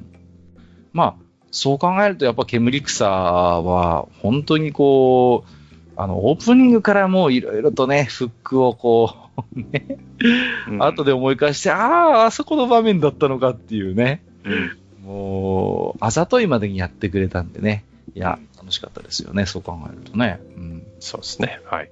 はい。えー、ありがとうございます。えー、YouTube 見直しながらということでありがとうございます。ブログの方のね、記事も読んでいただきましたね。えー、ダッチャーさん。はい。はい、165回、渡辺武雄さんと言われてもピンとは来ない。うん。うん、でも、作曲されたものはどれも普及の名曲揃いでびっくり。確かにガンダムオープニング、エンディングは何かぼんやりしてるとは思ってたわな。え、そして閣下、守護異能で大草原。お手紙の方だったと思います。えー、ね、ネズミさんが暗さがしてるとは、説明書さえあればいいゲームですよ、ということでいただきました。ありがとうございます。そうそうそう。どうしてもね、こう、曲は有名ではありますけれども、こう、なかなか作曲家さんのね、お名前となるとなかなか、えー、ピンとこないという方、まあ、当然多いと思うんですよ。うん。うん、うん、うん、うん。やっぱりこう、なんて言うんですかね、この頃のアニメとか、まあ昔のゲームもそうですけれども、あくまでこう、BGM のコンポーザーっていうのは、裏方さんみたいなね、こう。まあそうですね。うん。で、マスターもね、知ってると思いますけど、それこそ、なんて言うんですか？昔は本名も出さずに、本当になんかニックネームと言いますかね。うんうんうん、よく聞く話として、こう、引き抜き防止のためにやっぱり本名は載せないみたいなね。話はいもあ,、あったんですよね。うん。なんだっけな、ソーサリアンとかがそうだったかな。うん、ファルコム、昔のファルコムなんかもやっぱりね、あんまり本名とか載せてなくてみんなそういうペンネームとかみたいなのを載せてたんですけど、やっぱ引き抜き防止であんまり本名は載せないみたいな、えー話もあってな思思いますしね。うん。やっぱりこう、作曲家さんのその個人の顔とかパーソナリティが前面にバーンと出てくるっていうやっぱり時代ではなかったですよね。うん。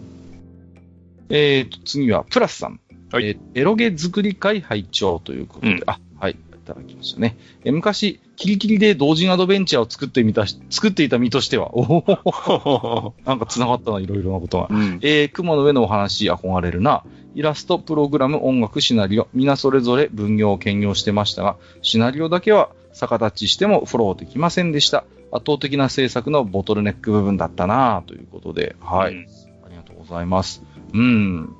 シナリオって、やっぱりこう、誰でも書けるじゃんって、今、言われたり思われたりすることあるんですけど、うん。実は一番こう、実は専門職っていうか、専門的な部分かなと、まあ自分を別に持ち上げるたり、そういう意図は全くないんですけども、うん。でも僕らみたいなそういう専業でやる人間がまあ飯を食えてるってことは、やっぱそれだけこう、専門的な部分のお話なんですよね。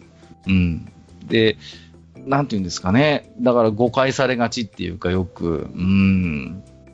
で、まあ、よくまあ、今最近少なくなりましたけど、よく持ち込みみたいな感じで、こんなシナリオ書いてみました、みたいなのを、例えばコミケでね、こう、ブース出してると持ってくる人とかいるんですけど、はい。うーん、やっぱりね、誰でも書ける分だけ、まあか、文章自体は誰でもそれは書けますけど、うん。やっぱりね、訓練のいる世界なので、うん。うーん、やっぱりね、そうやって持ち込みでっていう、それでこう、ね、そういうし道に歩む人っていうのは多分、100人いれば1人、2人いるかいないかの世界なんで、まあ、どこの世界もそうなんでしょうけどね、漫画とかにしてもそうだとは思うんですけれども、うん。そういうなんか思いがありましたね、当時はね。うん。シナリオと、まあ、だから本当に、一番多いパターンは、まあ、企画とシナリオライターが一緒ってのは、まあ、よくあるパターンなんですけど、うん。イラストとかプログラムとか音楽とあたりは、やっぱり本当完全分業ですよね、ここはね。う。ん。いや、しかし、キリキリでか作ってたっていうと、だいぶ特定されそうですけど、大丈夫ですかね？昔の話だから大丈夫かな？はい。いやーありがとうございます。ね、こっそり教えてください。どんな なんてね。はい。失礼しました。えっ、と、今日最後のね、ご紹介です。骨っこライダーさん。はい。はい愚者の宮殿 TRPG 界が興味深い。おぼろげなイメージしか持っていなかった TRPG がどういうものなのかよく分かって面白いです。ラジオドラマ的に楽しんでますが、ゲームマスターに求められるものがいかに大変かということも伝わってきます。一から始めるにはハードルが高いというのも納得ということでました。ありがとうございます。はい。なんかまたこの前僕抜きで皆さん面白いダンジョンに潜ってたみたいでああ、行きました、行きました。ちょっとなんか、なんか随分なんかプライズっていうか、インフレしてない？なんかアイテムがもう。いや、だって、サイコロの目が出るんだもん。まあ、しょうがないですよね。は走るものはしょうがない。い。うんいやーもうでもね、本当に、まあ、ラジオドラマ的に楽しんでいただくのがでも一番かなと思いますね。この、今回のね、あの、オンラインセッション実況中継に関して言えばね。そうですね。はい。うん。ですので、こちらの方も継続してやっていきますので、はい。うんえーゲームマスターに求められるのが大変、いかに大変かっていうのはね、まあ、その通りではあるんですけれどもね。う。うんん。まあ、でもね、この辺はでもね、本当スタイルですね。うーん。ジダラキサイさんは割としっかりマスタリングする方のタイプの人間なんで、うん。うん。結構大変かなっていう気はするんですけど、うん私なんかもっと適当ですから、もうなんかプレイヤーに私なんか混じって、ああ、そんな方法もあるのか知らなかったみたいな感じで、うん 私なんかどちらかというと、こう、とぼけ風味のマスタリング。うん。うんまあ、この辺はやっぱり、うん、ジダラクサイさんならではというところはあるかもしれないですね。だって、なんていうんですか？うん。まあ、あまりこう、事前に打ち合わせしないで、プレイヤーだけわっと集まって、今日誰マスター、マスターやるみたいな感じでやってた時もありましたから。ああ、なるほどね。そうそうそうそう。うん。まあ、で気心が知れてればそれでも全然問題は。そうなんです、そうなんです。うん。で、市販のシナリオなんかがあればさ、このシナリオ買ったんだけど、みんな誰も読んでないよね、ないよね、ないよね。じゃあこれ使ってやろうかって言って、その場でパラパラ開いてってなんとかできたりするものもありますからね。うんうんうん。まあ、この辺は本当に、えー、様々かなという気はいたしますね。はい。えー、ありがとうございます。えー、今日はここまでになりますね。本日もたくさんの、えー、置き手紙をありがとうございました。えー、以上、置き手紙紹介のコーナーでした。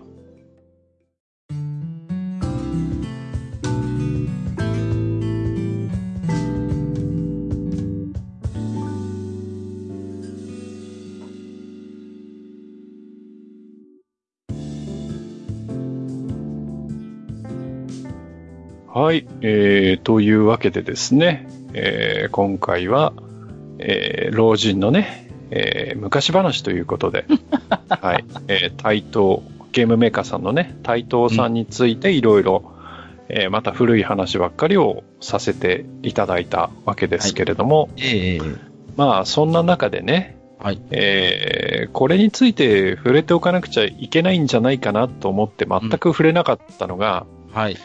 えー、WizLog という、えー、まあ、スマホアプリがありましてそん、なものもありましたね。ウィズローグ。あの、ウィザードリーとそれからローグですよね。はい、うんはい、はい、はい、はい。の、まあ、合体したゲームだったんですが、あったね。まあ、これについて全く触れなかったけれども、まあ、なんで触れなかったかっていうことに関してはね、はい。まあ、察してくれと。そうですね。でもね、期待したんだよ、すんげえ、これ。いや、いやいや、わかりますよ。僕だって遊んでましたもん、ウィズすげえ期待したのにさ、うん。始まってみたらなんだこれっていうね。ちょっとね、うん。はい。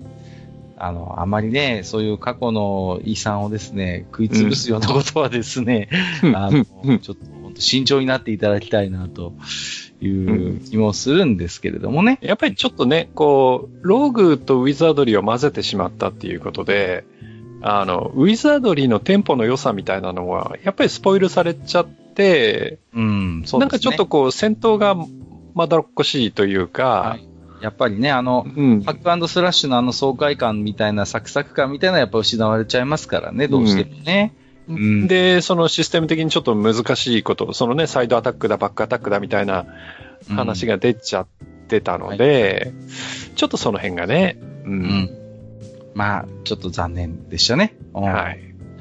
まあ今日はね、そんな、えー、対等のお話をしましたけれども、はい。まあ改めて対等のホームページもちょっと見てみましたけども、うんやっぱりもう、なんていうんですかね、こう軸足がすっかりこう、アミューズメントスポットというか、そういう施設の運営的なものにやっぱりこう、もうし完全にシフトしてますよね。そうそう。だから、ねこう、ソフト屋さんっていう感じはあまりしない、しないですね。。本当になんかこう、対等ステーションを運営してますみたいなうん、うん、感じ。うん。だから、もしかしたらね、お若い方なんかで対等って聞くと、あ、あのーアミューズメントスポットのみたいな、あうんうんのゲームセンターのっていうことがなるのかもしれませんね。うん。まあ、ある意味ね、なんか原点回帰のような気もしないでもないですけれどもね、なんかこう、今日ね、まあ、そんな対等の歴史の話もしましたけれどもね。はい。うんまあ、しかしね、こう、すっかりなんかこう明るく洗練されたホームページを見てますとね、あの、かつての、本当にこう、わけのわからんゲームを突発的に出してくる、あの、ちょっと危う、危ういこう雰囲気を持った対等の、ああいうなんかこう、匂いはもうすっかりなくなりましたけれどもね。うん本当にね。うん。ねえ、もう、何だったんでしょうね、ああれはね、一体。